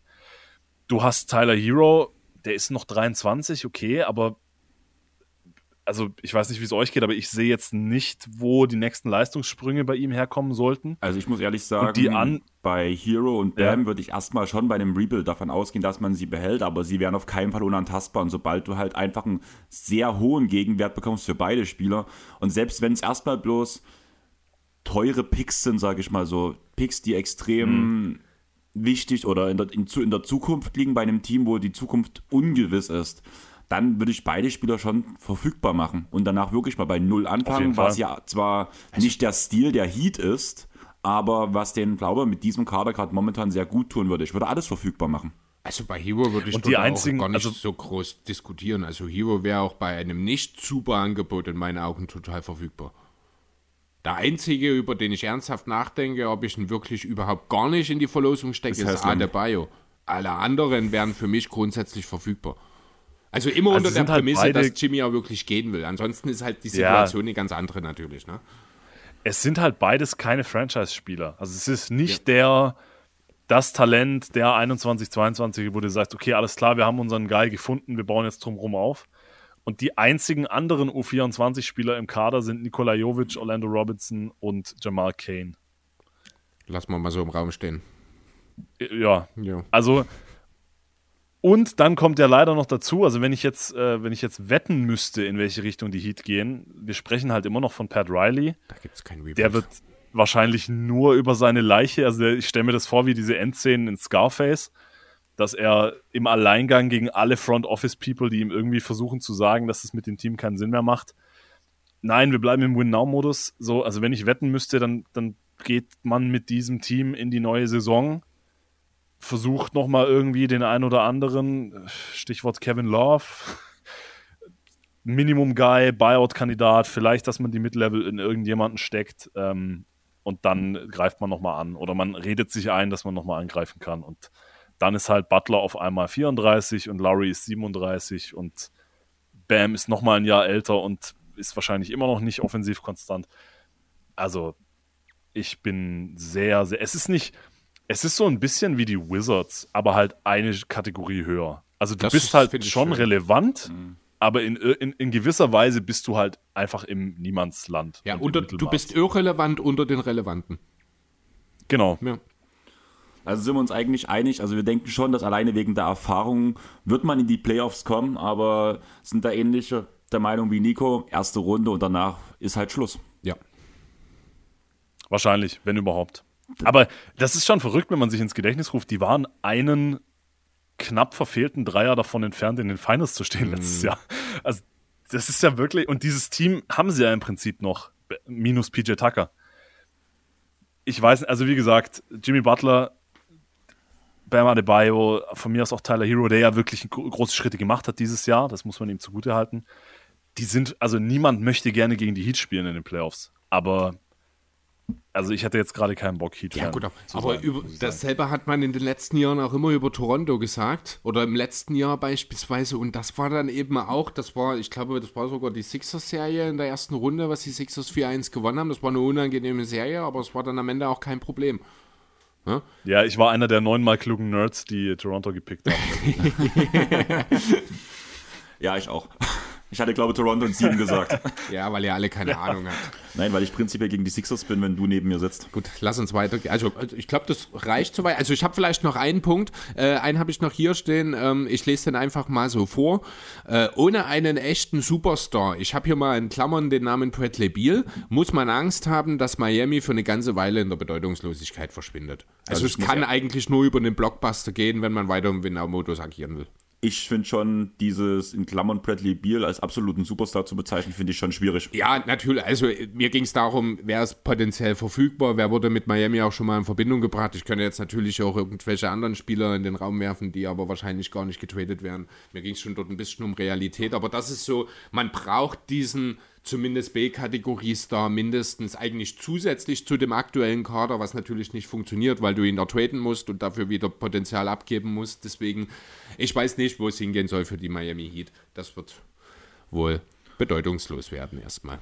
Und da würde ich sagen, kommen wir einfach direkt zur nächsten Frage. Die kommt vom auf Twitter, at Ultra. Ähm, erstmal viele Grüße an Ugo. Das war derjenige, der uns damals auch angeboten hat, einen Twitch-Kanal zu pimpen für uns oder beziehungsweise mhm. uns einen Twitch-Kanal zu machen. Wir haben ja auch Kontakte ausgetauscht, er und ich. Ähm, wenn du das hörst, Ugo, ähm, sobald ich Urlaub habe, können wir uns wahrscheinlich mal dran setzen. Ich habe eigentlich schon Bock auf Twitch, aber ich habe einfach keine Zeit dafür derzeit gerade. Und ich bin halt immer noch ausgebucht, wie alles in meinem Leben. Chris kennt das bei mir. Aber seine Frage war, was war euer größter Wutmoment in der NBA? Habe ich mich super schwer getan, muss ich ehrlich sagen. So richtig ein Basketball-Play gibt es tatsächlich nur eins. Das würde ich jetzt an der Stelle einfach mal droppen. Ähm, das ist der Nicht-Layup von Ben Simmons damals in den Playoffs gegen die Hawks. Kann ich verstehen. Ja, das ist auch alles, was ich dazu sagen möchte. War das einer deiner schönsten ich Momente? Mich für eine Lorenzo? nee. ja, ein bisschen. Nee, ich habe mich für eine, für eine, also mir ist auch tatsächlich basketballerisch nichts eingefallen. Ich habe mich für eine humoristische Lösung entschieden. Mein Wutmoment ist jedes Mal, wenn diese komische Schüsselfrau in der Halftime performt. Ja, das ist auch ja. gut. Ja. Diese Asiatin ja. auf dem Einrad, die die, die, die Müsli-Schüsseln auf dem Kopf balanciert. Mhm. Ey. Da könnte man aber. Das ist ja schon, es ist ja schon wirklich beachtenswert und Hut ab vor dieser Frau, Schüssel ab vor dieser Frau. Aber es, inzwischen, ich habe es jetzt halt irgendwie siebenmal gesehen, gefühlt ist die bei jedem Spiel. Egal in welcher so langsam, Arena. So langsam reicht's. Aber wenn du bei dem Punkt Wut, dann kann man auch das Baby Race einfügen, weil das einfach herabwürdigend ist. Und mein Wutmoment war das erste Spiel der Clippers mit Westbrook, wo das Westbrook 40 Minuten gegangen ist. Also, ja, ja. verstehe ich. Also, das war halt einfach traurig, weil es davor lief. Eine Zeit lang habe ich regelmäßig Wutmomente bekommen, wenn du über Terrence Mann geredet hast. Es gab eine Zeit, da bist du mir richtig heftig damit auf, die Sack, auf den Sack gegangen. Wir können die Zeit wieder einführen. Dann fange ich aber an, mit meinem Fuß dir richtig auf den Sack zu gehen. Dann bevorzuge ich dann Online-Aufnahmen. Ich hätte sogar auch Westbrook-Wut-Momente. Jedes Mal, wenn irgendjemand in den Medien gesagt hat, ja, aber wenn Westbrook die Draymond Green-Rolle und wenn er screent und wenn er abrollt und wenn er sich, ja, macht er nicht. Macht er halt einfach nicht. Also deswegen. Das, äh, da habe ich mich dann immer ein wenig äh, echauffiert. Aber ansonsten bin ich ein sehr, versuche ich ein sehr ruhiger und besonderer Mensch zu sein. Ich habe keine Wutmomente. Was ich noch so ein bisschen darstelle, einfach bloß, damit man es erwähnt hat, also der Moment, wo die Gerüchte losgingen, dass Bridges jetzt zu den Lakers, zu den Hornets, zu den Pistons etc. gehen könnte, das war mhm. für mich so, das ist halt einfach noch nicht lang genug her und er ist halt ein Arschloch. Punkt. Und danach ja. diese ganze Causa Kyrie, der Antisemitismus-Skandal, war halt auch schon ein Wutmoment, wobei ich auch sagen muss, ich habe Respekt davor. Also es gab danach ja auch ein Interview mit den Vertretern der jüdischen Gemeinde, wo halt darüber erzählt wurde, wie Kyrie sich danach auch das angenommen hat, wie er nachgefragt hat, wie er verstehen wollte, warum das sie verletzt hat und so weiter. Und wo man halt merkt, dass Kyrie sich schon um solche Sachen Gedanken macht. Wo ich mir halt sage, da habe ich auch Respekt davor, wenn sich danach jemand so auseinander damit setzt, um halt aus seinen Fehlern zu lernen. Das sind ja völlig neue Worte von dir. Also ich habe das von Kyrie, so hast du noch nie über Kyrie geredet. Bitteschön. Wahnsinn. Nächste Woche dann Westbrook? Nein. also, ich sag mal so, wenn Westbrook die Clippers zum Titel führt, was nicht passieren wird, ja, dass Westbrook. Handtuch, Handtuchwedel von der Seite. Dann mache ich ein, wenn Westbrook mit den Clippers Meister wird, mache ich eine Sonderfolge, wo ich nur alles Positive erzähle, was ich Westbrook bei den Clippers, was ich bei Westbrook und den Clippers zusammen gesehen habe. Toll, das wird eine einminütige Folge. Er hat mit uns den Titel gewonnen. Er hat mit uns den Titel gewonnen. Er hat, den er hat mit uns den Titel gewonnen.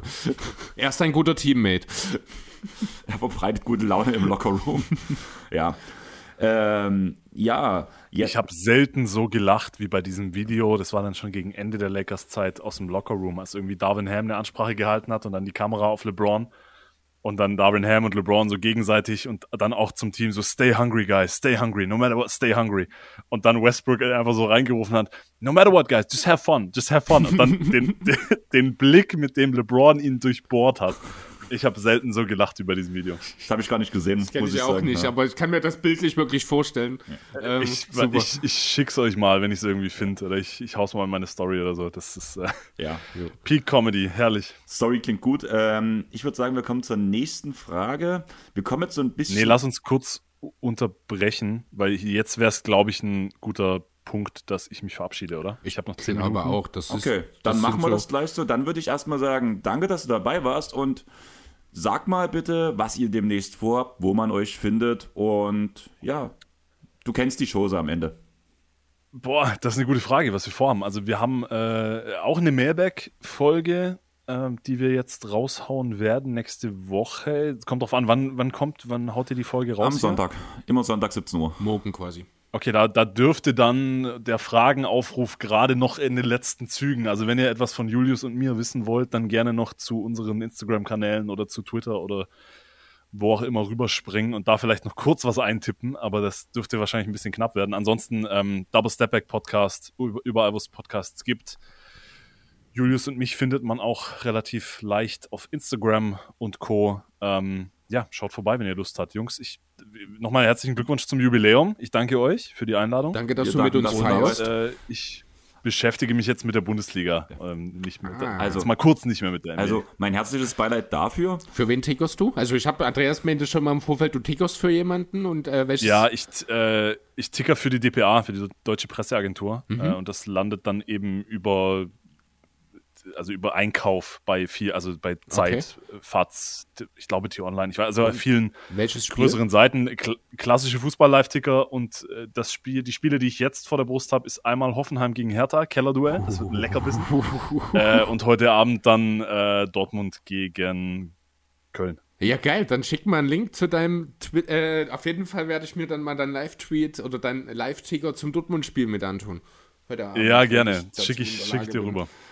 Geht klar. Dann danke doch mal, dass du dabei warst. Lasst auf jeden Fall auch eine Bewertung beim Double Step Back Podcast da, weil ihr habt jetzt die Kompetenzen von Lorenzo gehört. Wir haben schon am Anfang gesagt, der Rookie of the Year ist eigentlich schon gekürt. Das heißt, ihr könnt eigentlich direkt die fünf Sterne rausknallen bei Apple Podcast und bei Spotify natürlich. Die Jungs freuen sich natürlich auch nur über eine Bewertung. Lorenzo, danke, dass du Absolut. da warst. Und Chris, ich würde sagen. Bei Rookie of the Year so ein richtiger, das wäre dann so ein Ben Simmons Rookie of the Year, weil ich so also ein richtiger Rookie war. Ich war ja bei jeden Tag NBA schon hin und hin und hier und da letztes Jahr.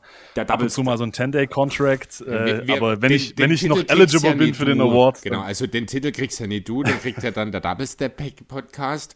Äh, es wird okay, nur schwer mit dem Most Improved nächstes Jahr, habe ich die Befürchtung. Nee, das kriegen wir hin. Das, wir machen den, den Ja Morant Most Improved.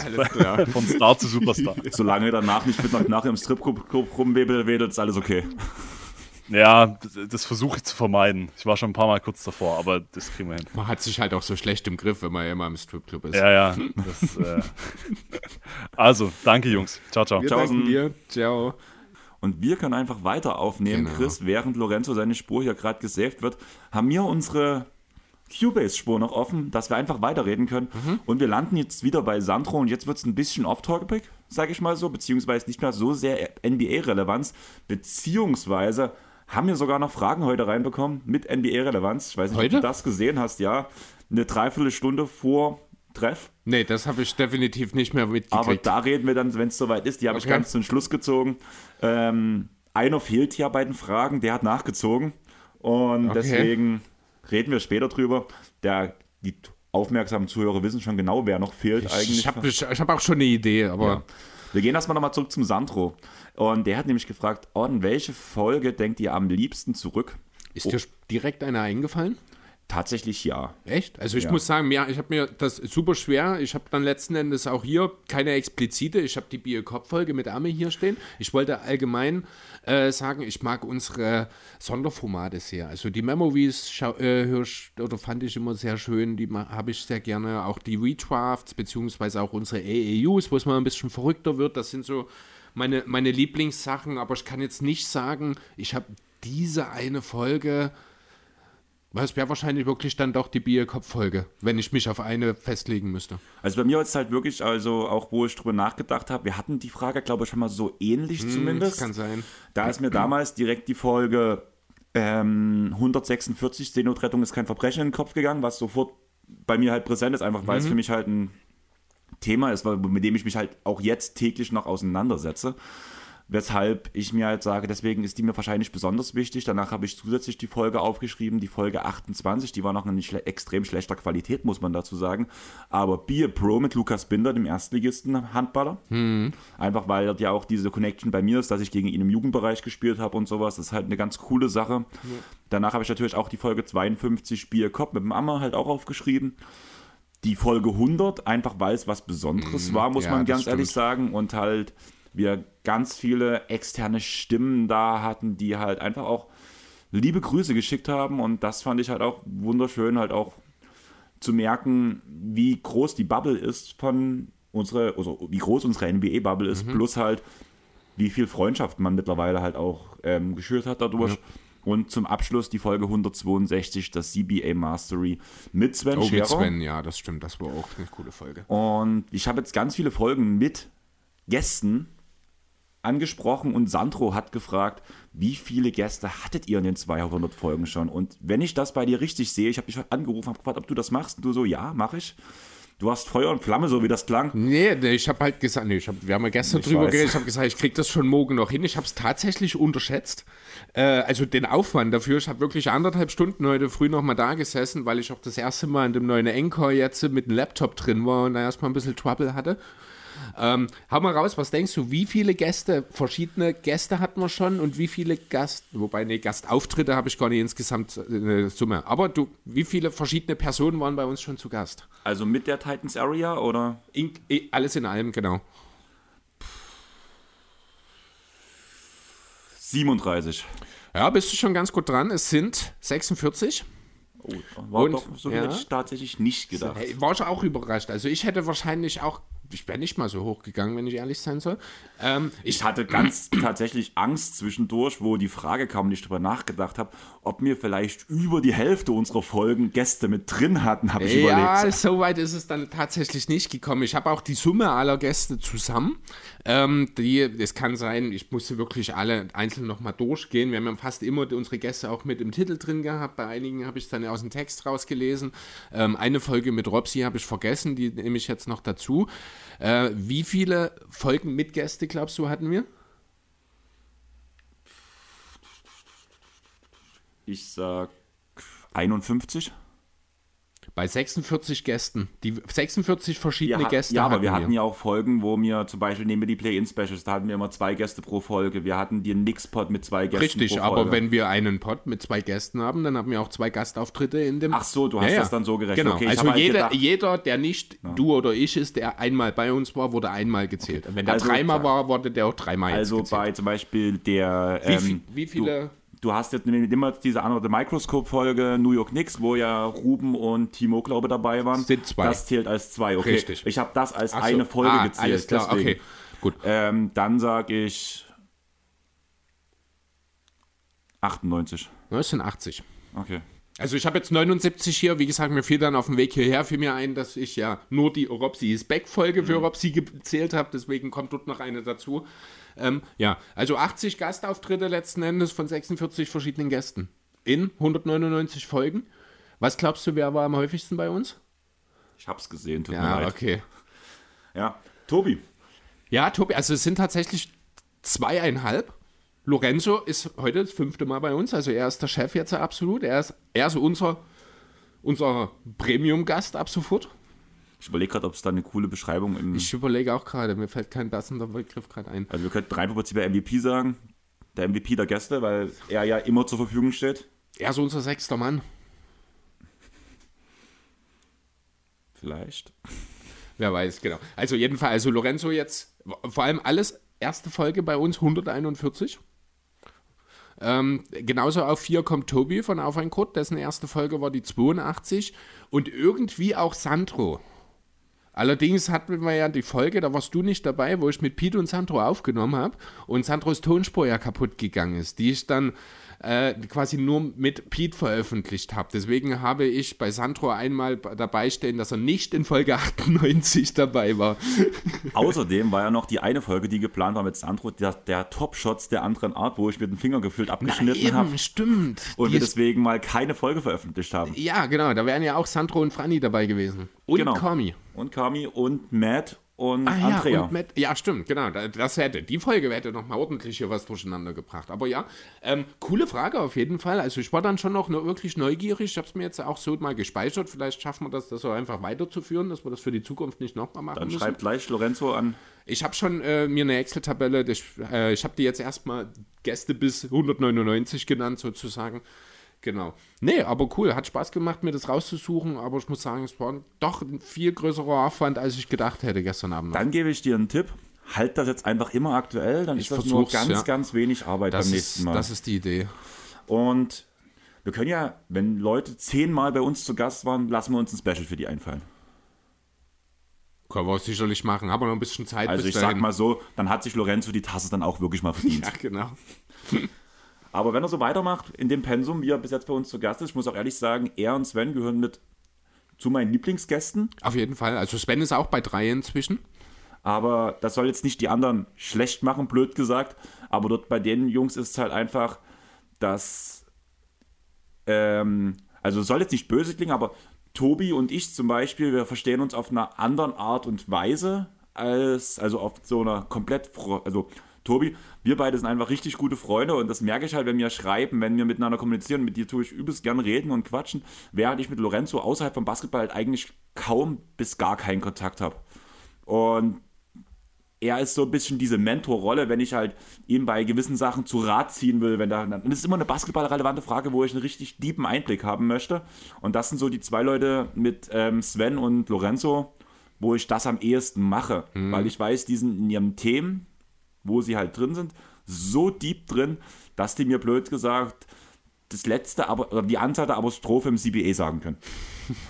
Also, mal ganz extrem gesagt. Ich glaube, jeder weiß, was ich jetzt damit meine. Also, das war jetzt nicht despektierlich gemeint, aber es ist halt einfach eine andere Art von Beziehung, als auch zum Beispiel, wie als ich zu Semmo habe. Ja, ist ja klar. Du hast ja auch einfach grundsätzlich auch, das ist ja wie mit Kollegen letzten Endes, kann man das auch vergleichen. Mit den einen hast du mehr zu tun, mit dem einen hast du halt auch Persönlichkeit, von der Persönlichkeit her mehr Überschneidungen als mit dem anderen. Das heißt ja nicht, dass man den anderen nicht mag, sondern nur, dass man nicht so viel gemeinsame Grundlage hat. Das ist ja nichts Negatives. Ja, genau.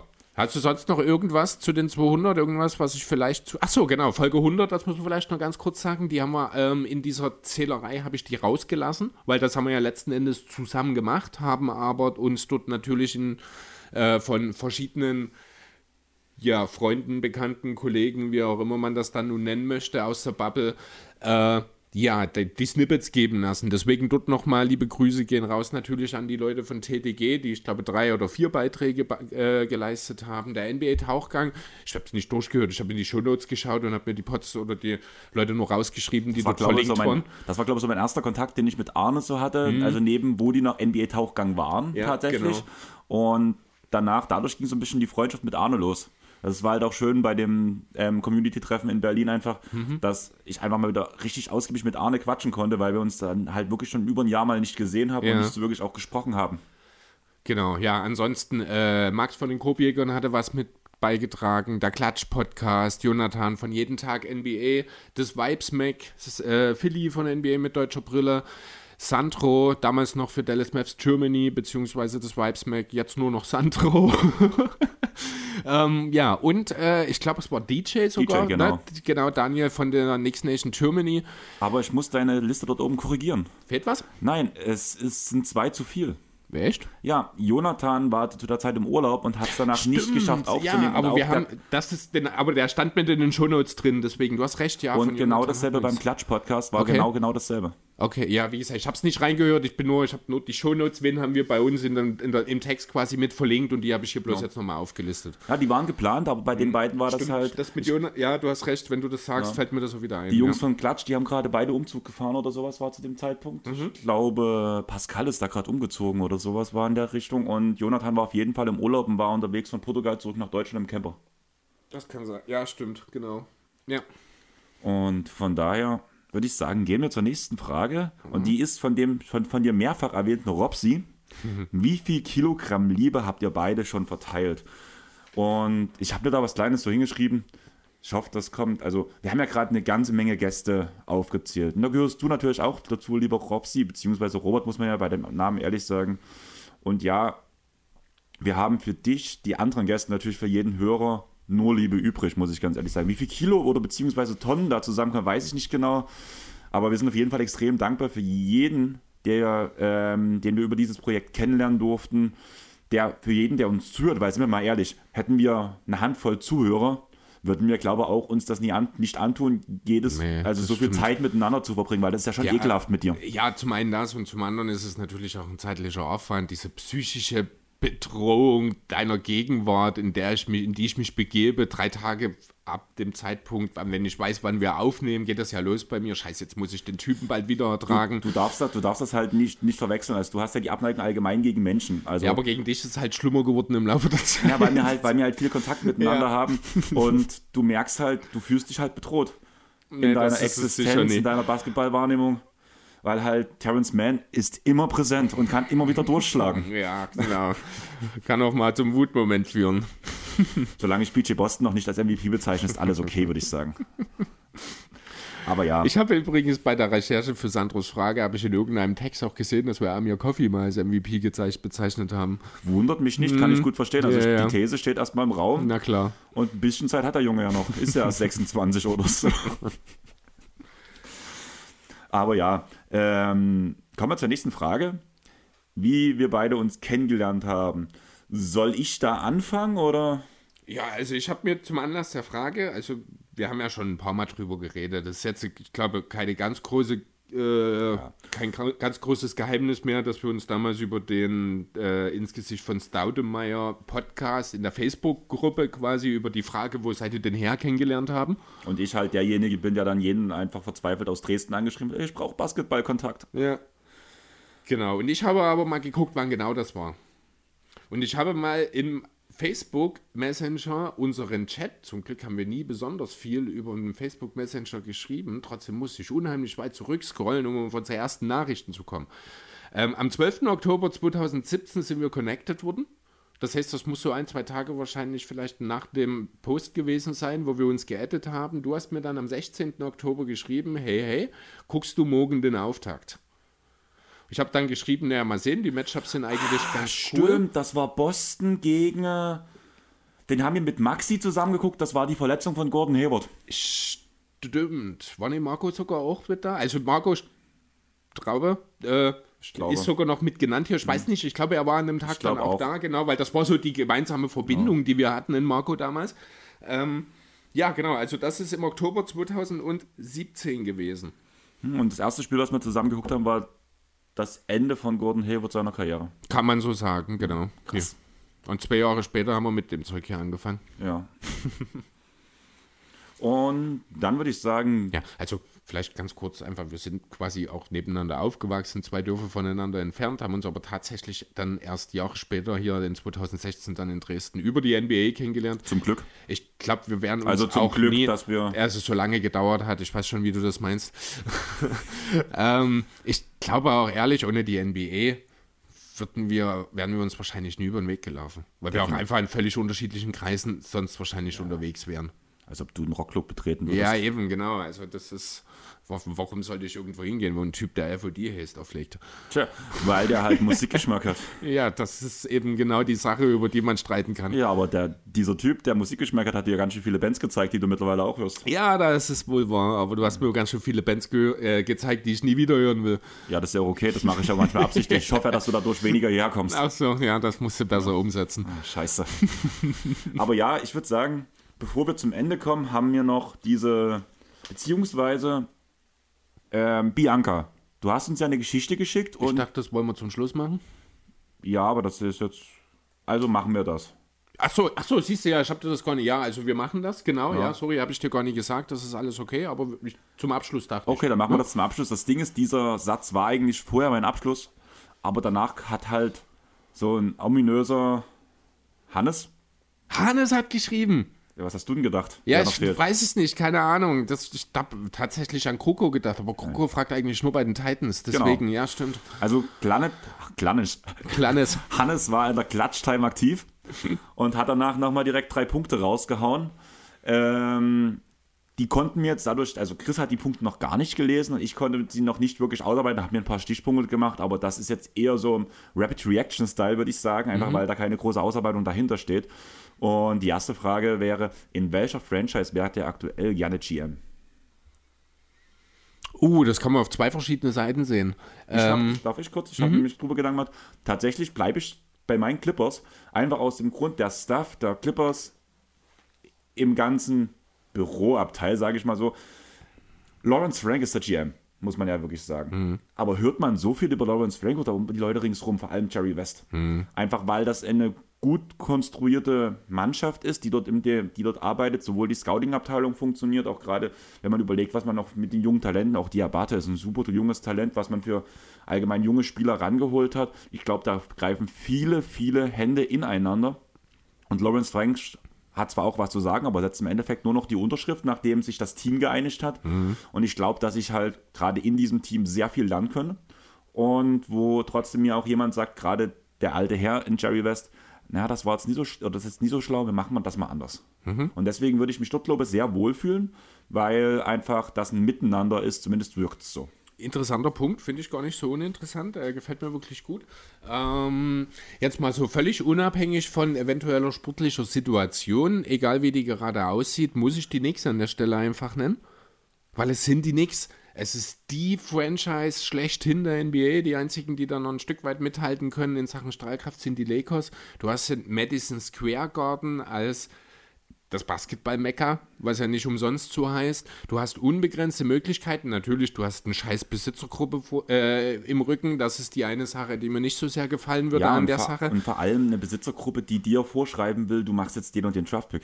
Ja, das ist den- die Sache, aber, aber es sind die nächste, es wären die nächste, es wäre der Garten, das wäre einfach, das ist so viel Strahlkraft, da könnte ich nicht Nein sagen. Wenn ich in die aktuelle NBA schaue, finde ich die Thunder super interessant, weil die haben ein tolles Team, die sind, ich bin ja jemand, der gerne auch am Thema Loyalität und Nachhaltigkeit und ich finde, die machen da sehr viel, die haben sehr viel Talent, das ist ein Team, wenn man das gut anpackt und führt, das in den nächsten Jahren wirklich, wie es die Thunder ja vor zehn Jahren schon mal gemacht haben, sich selber wirklich einen Contender zusammendraften kann. Da hätte ich halt wirklich Angst, zu viel falsch machen zu können. Das ist natürlich der andere Punkt, aber das würde mich so wahnsinnig reizen. Also es würde mich viel mehr reizen, als jetzt beispielsweise, äh, ja, keine Ahnung, heute in Denver anzufangen oder heute in Milwaukee anzufangen oder in Boston bei einem Contender. Das würde mich nicht so sehr reizen wie ein Team, das jetzt nicht am Anfang des Rebuilds steht, sondern das schon eine gewisse Grundlage, sage ich mal, hat, ähm, die ich weiterentwickeln kann.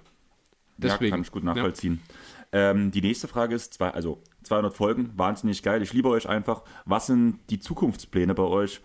Und ähm, ja, Weitermachen. wenn wir endlich aus dem Knick kommen, wird es wahrscheinlich einen Merch-Shop geben. Ja, Da müssten, momentan habe ich die Aufgabe erstmal gut abgegeben, also nachdem die nachdem Katalog, es erstmal bei dir lag, liegt es jetzt bei mir, genau. Genau, in der Hoffnung, dass Chris das eher mal macht. Er ist ja auch öfters zu Hause als ich, das können wir ja so als Ausrede nehmen. Aber dann wird es einen Merch-Shop geben und da muss man halt wirklich sagen, dadurch, dass wir halt immer noch an dem Punkt sind, wir wollen an dem ganzen Podcast nichts verdienen, werden das halt die Produktionskosten sein, beziehungsweise die Kosten von der Firma, die das danach den Job halt auch übernimmt, was danach im Endeffekt wahrscheinlich, dass unsere Sachen danach für euch günstiger zugänglich sein werden, als halt, sage ich mal, Bandshirts oder Trikots anderer Spieler etc. Das wird dann hoffentlich alles zu einem ganz okayen Preis zur Verfügung stehen. Und ihr könnt danach in Airball Merchandise oder rumrennen, beziehungsweise aus der Airball-Tasse trinken. Da musste ich, da habe ich mich auch sehr drüber gefreut, wo Paula die Story gemacht Ja, hatte. das habe ich auch Also gesehen, Paula, auch stimmt. viele Grüße in die Richtung. Ja. Ich wusste gar nicht, dass du unseren Podcast wirklich so aktiv hörst, weil ich Ja. habe nicht gedacht, dass du Ne, Ähm, zumindest hat sie einen Kaffee aus unserer Tasse getrunken und, und verlinkt. Hat sie und- auch gehört gehabt? und hat die Reggie Miller Folge verlinkt gehabt. Ach so, okay, so genau, siehst du, das hab Ah ich nein, die doch, oder Bob McAdoo Folge. Die Bob McAdoo, McAdoo was die neue, ja, Genau. okay. Deswegen Cool. Könnt ihr alle auch ja, gerne da haben wir machen. gleich noch ein, ein Kilo Liebe für Laura. Äh, Paula, Paula. Entschuldigung. Und ja, was steht sonst auf dem Plan? Also, wie gesagt, mich reizt der Punkt Twitch wirklich. Ich würde ihn auch gern machen. Würde halt im Vorhinein halt auch gerne alles, wenn wir Twitch aufziehen, würde ich es halt auch gerne mit NBA 2K verbinden, etc. Und da ist, glaube ich, wirklich viel Planung im Vorhinaus nötig und mit Layout und mit der Technik, die man braucht. Ich habe von sowas halt echt gar keinen Plan. Alle, die mal ab und zu reingeschaltet haben, wo ich meine Twitch-Streams vom Laptop aus gemacht habe, da habe ich mich auch vorher extrem belesen, beziehungsweise mit Leuten geredet, die da Plan hatten. Aber das ist ja nochmal was ganz anderes danach. Zum Beispiel einen Live-Podcast zu machen und beziehungsweise zu zocken. Die nächste Frage von Hannes ist, ihr bekommt von den Suns ein Trikot geschenkt. Welcher Spieler sollte auf dem Jersey stehen und welcher auf keinen Fall? Äh, Steve Nash Auf jeden sollte. Fall. Hm? Auf keinen Fall.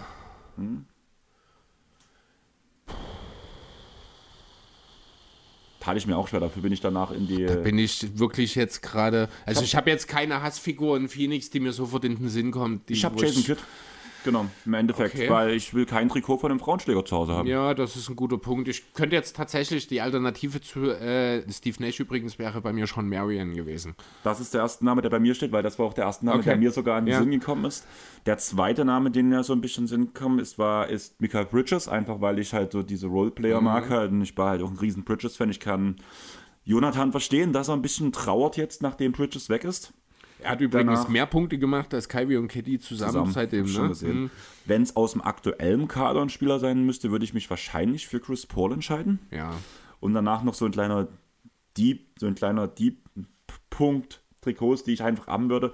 Ich hätte gern Ich Smith-Trikot und der hat tatsächlich eine Saison In, In Phoenix gespielt. Es gibt kein Team, wo ich Smith nicht war, von daher. 29, 29 äh, also- neun- äh, 19 Teams gibt es noch, wo Ja. er noch nicht war, aber ich habe extra geguckt, mir kam so, ja, irgendwie kam mir danach der Name Ich Smith und ich so, mal gucken, ob der in Phoenix war. Und ja, ein, ein Jahr hat er 70 Spiele gemacht Mhm. Okay. und sogar ein Spiel gestartet. Also, ich hätte gern das Startertrikot von Ich Smith bei den Phoenix Suns. Cool. Ja, ne, finde ich gut. Wie gesagt, also wel- welches ich jetzt nicht haben würden, würde, das wäre wahrscheinlich eher eine Design als eine Namensfrage. Also da gibt es ja bei den Suns auch sehr viel Range, was die Optik angeht, sage ich mal, wobei sie auch viele schöne Sachen machen. Aber nee, fällt mir jetzt tatsächlich so richtig keiner spontan ein. Dann würde ich noch sagen, das waren nämlich jetzt alle Fragen. Ich habe noch einen kleinen Punkt danach noch hinzugefügt, ist nämlich ein bisschen ist aus dem, in Vergessenheit geraten, aber wir haben ja eine Fantasy League gegründet vor dieser Saison, in der Chris so außer beim Draften die Draftaufnahme gar nichts gemacht hat. Aber wir, Ich sind, immer Zugänge dafür. aber wir sind tatsächlich seit dieser Woche in den Playoffs. Also, wenn ihr diese Folge hört, wenn ihr die direkt am Tag des Releases hört, ist der letzte Spieltag von der ersten Playoff-Runde. Wir sind als Platz 3 in die Playoffs eingezogen. Vor uns standen auf ein Kurt Tobi und die Kentucky Fried Ballers. Hinter uns sind in die Playoffs eingezogen die Chili Beer, äh, Chili Beer Space Crusaders, Just a Kid von Leipzig und Kiseki no Sedai. Ähm, gegen das letztere Team spielen wir auch derzeit und es sieht gut aus. Wir liegen 10-1 in der Bilanz gerade. Okay. Hab mich auch reingehangen und ich hoffe, es geht weiter. Danke auf jeden Fall an jeden, der an der Fantasy League dabei war. Und schon mal ein kleiner Spoiler. Ich habe eigentlich vor, dass wir das auch in der nächsten Saison wieder machen. Und in der Hoffnung, es gibt dafür ja auch danach den Discord-Server für die Liga, dass noch ein paar Leute dazukommen und die Liga einfach von Jahr zu Jahr wächst und neue Spieler bekommt, vor allem neue aktive Spieler. Ich verspreche dir, ich werde nicht weniger machen als in diesem Jahr. Das ist auch nicht schwer.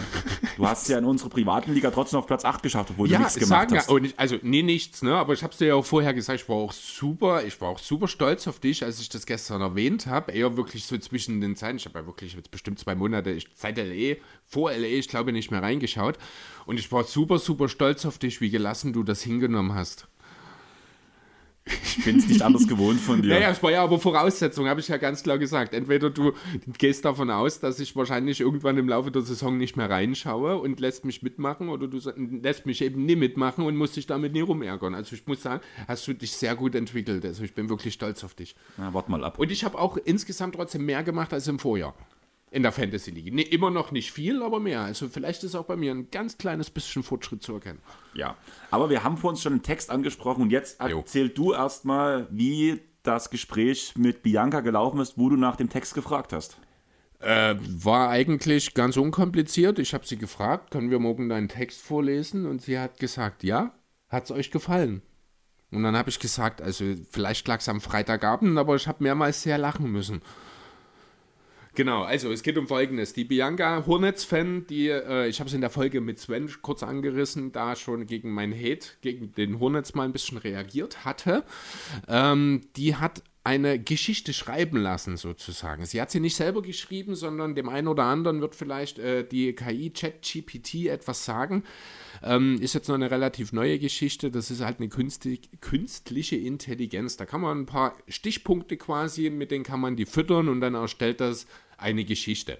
Das heißt, das, was ich jetzt gleich vorlesen werde, das hat kein Mensch geschrieben. Bianca hat ein paar Stichworte reingehauen und alles andere hat die künstliche Intelligenz selbst gemacht. Sie fand es nur so cool, dass es uns weitergeleitet hat. Wir fanden es so cool, dass wir gesagt haben, wir würden das gerne vorlesen. Also wir hatten am Anfang wieder mal das typische Problem, Also du hast- dass Chris die E-Mail mal wieder nicht liest und ich dann erstmal per Telefon, hier, wir haben eine E-Mail bekommen, lest dir das mal durch, wollen wir das veröffentlichen? Ich habe nicht mal eine Benachrichtigung gekriegt. Ich krieg diese blöden E-Mails vom League Pass oder diese Wochenberichte, die kriege ich. Aber sowas, da kriege ich keine Benachrichtigung. Ich verstehe das nicht. Egal, ich lese jetzt vor. Chris und Andreas waren große Basketballfans und hatten ihren eigenen Podcast, in dem sie über die neuesten Entwicklungen in der NBA diskutierten. Eines Tages, während sie sich in einem Pub in Dresden trafen, um eine Folge aufzunehmen, trafen sie auf Bianca, eine junge Frau, die eine Leidenschaft für Basketball teilte. Sie unterhielten sich und hatten viel Spaß zusammen und sie beschlossen, eine Reise zu einer kleinen Insel zu machen, um ein Wochenende voller Basketball, Bier und Strand zu verbringen.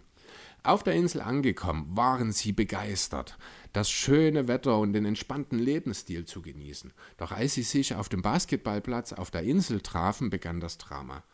Chris und Andreas waren beide Fans von rivalisierenden Teams, den LA Clippers und den Philadelphia 76ers. Es kam zu heftigen Debatten und es gab Spannungen zwischen ihnen. Bianca, die sich von all dem gestresst fühlte, ging spazieren und traf auf Terrence Mann, einem jungen und talentierten Spieler der LA Clippers. Die beiden unterhielten sich und es stellte sich heraus, dass Terrence ebenfalls auf der Insel war, um sich auszuruhen und vom Stress der NBA-Saison wegzukommen. Andreas, der heimlich in Terrence verliebt war, konnte es nicht fassen, ihn zu treffen. Er begann eine leidenschaftliche Affäre mit ihm und es wurde zu einem brisanten Geheimnis. Aber es gab noch mehr Drama. Nikola Jokic, der Star der Denver Nuggets, wurde von Zombies angegriffen und entkam nur knapp dem Tod. Dies verursachte ein Chaos in der NBA und die Saison wurde abgebrochen. Als die Nachrichten über die Zombie-Apokalypse auf der Insel ankamen, brach Panik aus. Lemmy Kilmister, der Besitzer des Pubs, der auch auf der Insel war, schenkte ihnen noch mehr Bier und Whisky, um ihnen zu helfen, ihre Angst zu bewältigen. Aber die Situation wurde immer dramatischer und sie fanden sich auf einer regnerischen Wiese wieder, umgeben von Zombies. Doch es gab eine überraschende Wendung. Nick Claxton, ein Wissenschaftler, der auf der Insel lebte, fand ein Heilmittel gegen die Zombies und konnte sie heilen. Sie kehrten zurück zum Pub, wo sie von Benedict Mazarin, einem Piraten, der auch auf der Insel war, empfangen wurden. Es gab Dramatik, Liebe und mehr Bier und stürmische Liebe entfalteten sich zwischen Andreas und Terence, während Chris und Bianca eine schockierende Wendung erlebten. Sie entdeckten, dass sie jeweils eine heimliche verbotene Liebe hatten und wurden von der Polizei verhaftet und ins Gefängnis gesteckt. Die Geschichte endete mit einem Cliffhanger, als Nick Claxton und Bianca zusammen eine Weltraum auf eine Weltraummission geschickt wurden, um die Welt vor einer weiteren Zombie-Apokalypse zu retten. Währenddessen blieben Andreas und Chris zurück und versuchten sich ihrer eigenen Tragödie zu stellen. Am Ende der Geschichte wurde enthüllt, dass sie alle von Lenny, Lenny Kilmister geträumt hatten, während sie zu viel Bier getrunken haben.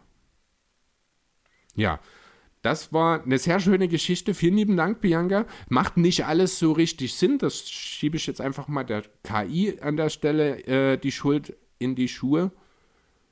Ich musste gestern wirklich sehr lachen. Ich habe es mir heute früh noch mal durchgelesen, sicherheitshalber, damit ich jetzt ein bisschen besser nicht so. Ich muss jetzt trotzdem ein, zwei Mal wieder mich zusammenreißen, dass ich nicht beim La äh, nicht anfange zu lachen. Ich fand es sehr cool, sehr schön.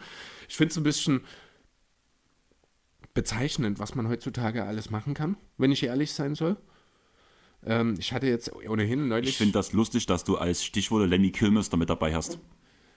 Na, wahrscheinlich, naja, wahrscheinlich wegen halt LA. Genau, aber trotzdem musste ich halt drüber lachen, weil musste, also am meisten musste ich ja denken über, äh, lachen musste ich ja über den Wissenschaftler Nick Claxton. Den, das fand ich sehr, sehr schön. Und die, äh, die äh, leidenschaftliche Affäre zwischen dir und Terrence Mann. Kann ich gut nachvollziehen. er hat mich ja ignoriert, vielleicht Ja. war, war, war, hat er auch nicht gewusst, ob ich ansprechen darf. Genau, vielleicht war er schüchtern. Ja. Ja, nee, also das war's, genau. Wie gesagt, vielen lieben Dank, Bianca. Wenn du mal wieder so einen Unsinn für uns hast, immer her damit. Äh, ich finde sowas immer sehr äh, ja, unterhaltsam, sehr interessant. Aber dann, Chris, würde ich sagen, wir haben es geschafft. Mhm. Und deswegen, du kannst dich zurücklehnen. Mhm. Diesmal ganz ungewohnt, niemand auf dem Bildschirm zu sehen und wir sitzen trotzdem nebeneinander. Ja. Aber ja, ähm, lasst auf jeden Fall eine Bewertung und ein Follow beim Double Step Back Podcast da. Danke nochmal, Lorenzo, an dich, dass du dabei warst. Hat mega viel Spaß gemacht. Und ja, ihr findet die überall unter Double Step Back Podcast, beziehungsweise Lorenzo unter Licresti Lorenzo. Und ähm, Just a Kid from Germany ist danach Julius danach der dazugehörige Punkt. Wie gesagt, lasst doch eine Frage da. Ich schätze mal, wenn ihr denen eine DM schreibt, obwohl die Fragerunde schon abgelaufen ist, werden, werden die die trotzdem lesen, wenn die Frage gut ist. Auf jeden Fall mit in den Pod reinnehmen. Sonst folgt uns auf Instagram, Facebook, Twitter Spotify, eurem Podcatcher eurer Wahl, Apple Podcast natürlich noch und lasst Bewertungen da. Und wenn es so eine geile wie von Moser ist, beziehungsweise allgemein jede Bewertung erstmal auf Apple Podcast, die ihr schriftlich macht, während Chris hier den Tisch auseinander nimmt, ähm, würden wir vorlesen. Die war umso kreativer, umso schöner. Also, ihr habt ja gemerkt, Chris hat direkt am Anfang sehr gelacht. Ich würde sagen, wir haben es geschafft für heute. Und ich würde es mit den ähm, Worten von Moser beenden. Never stop recording. Tschaußen. Ciao. Ciao.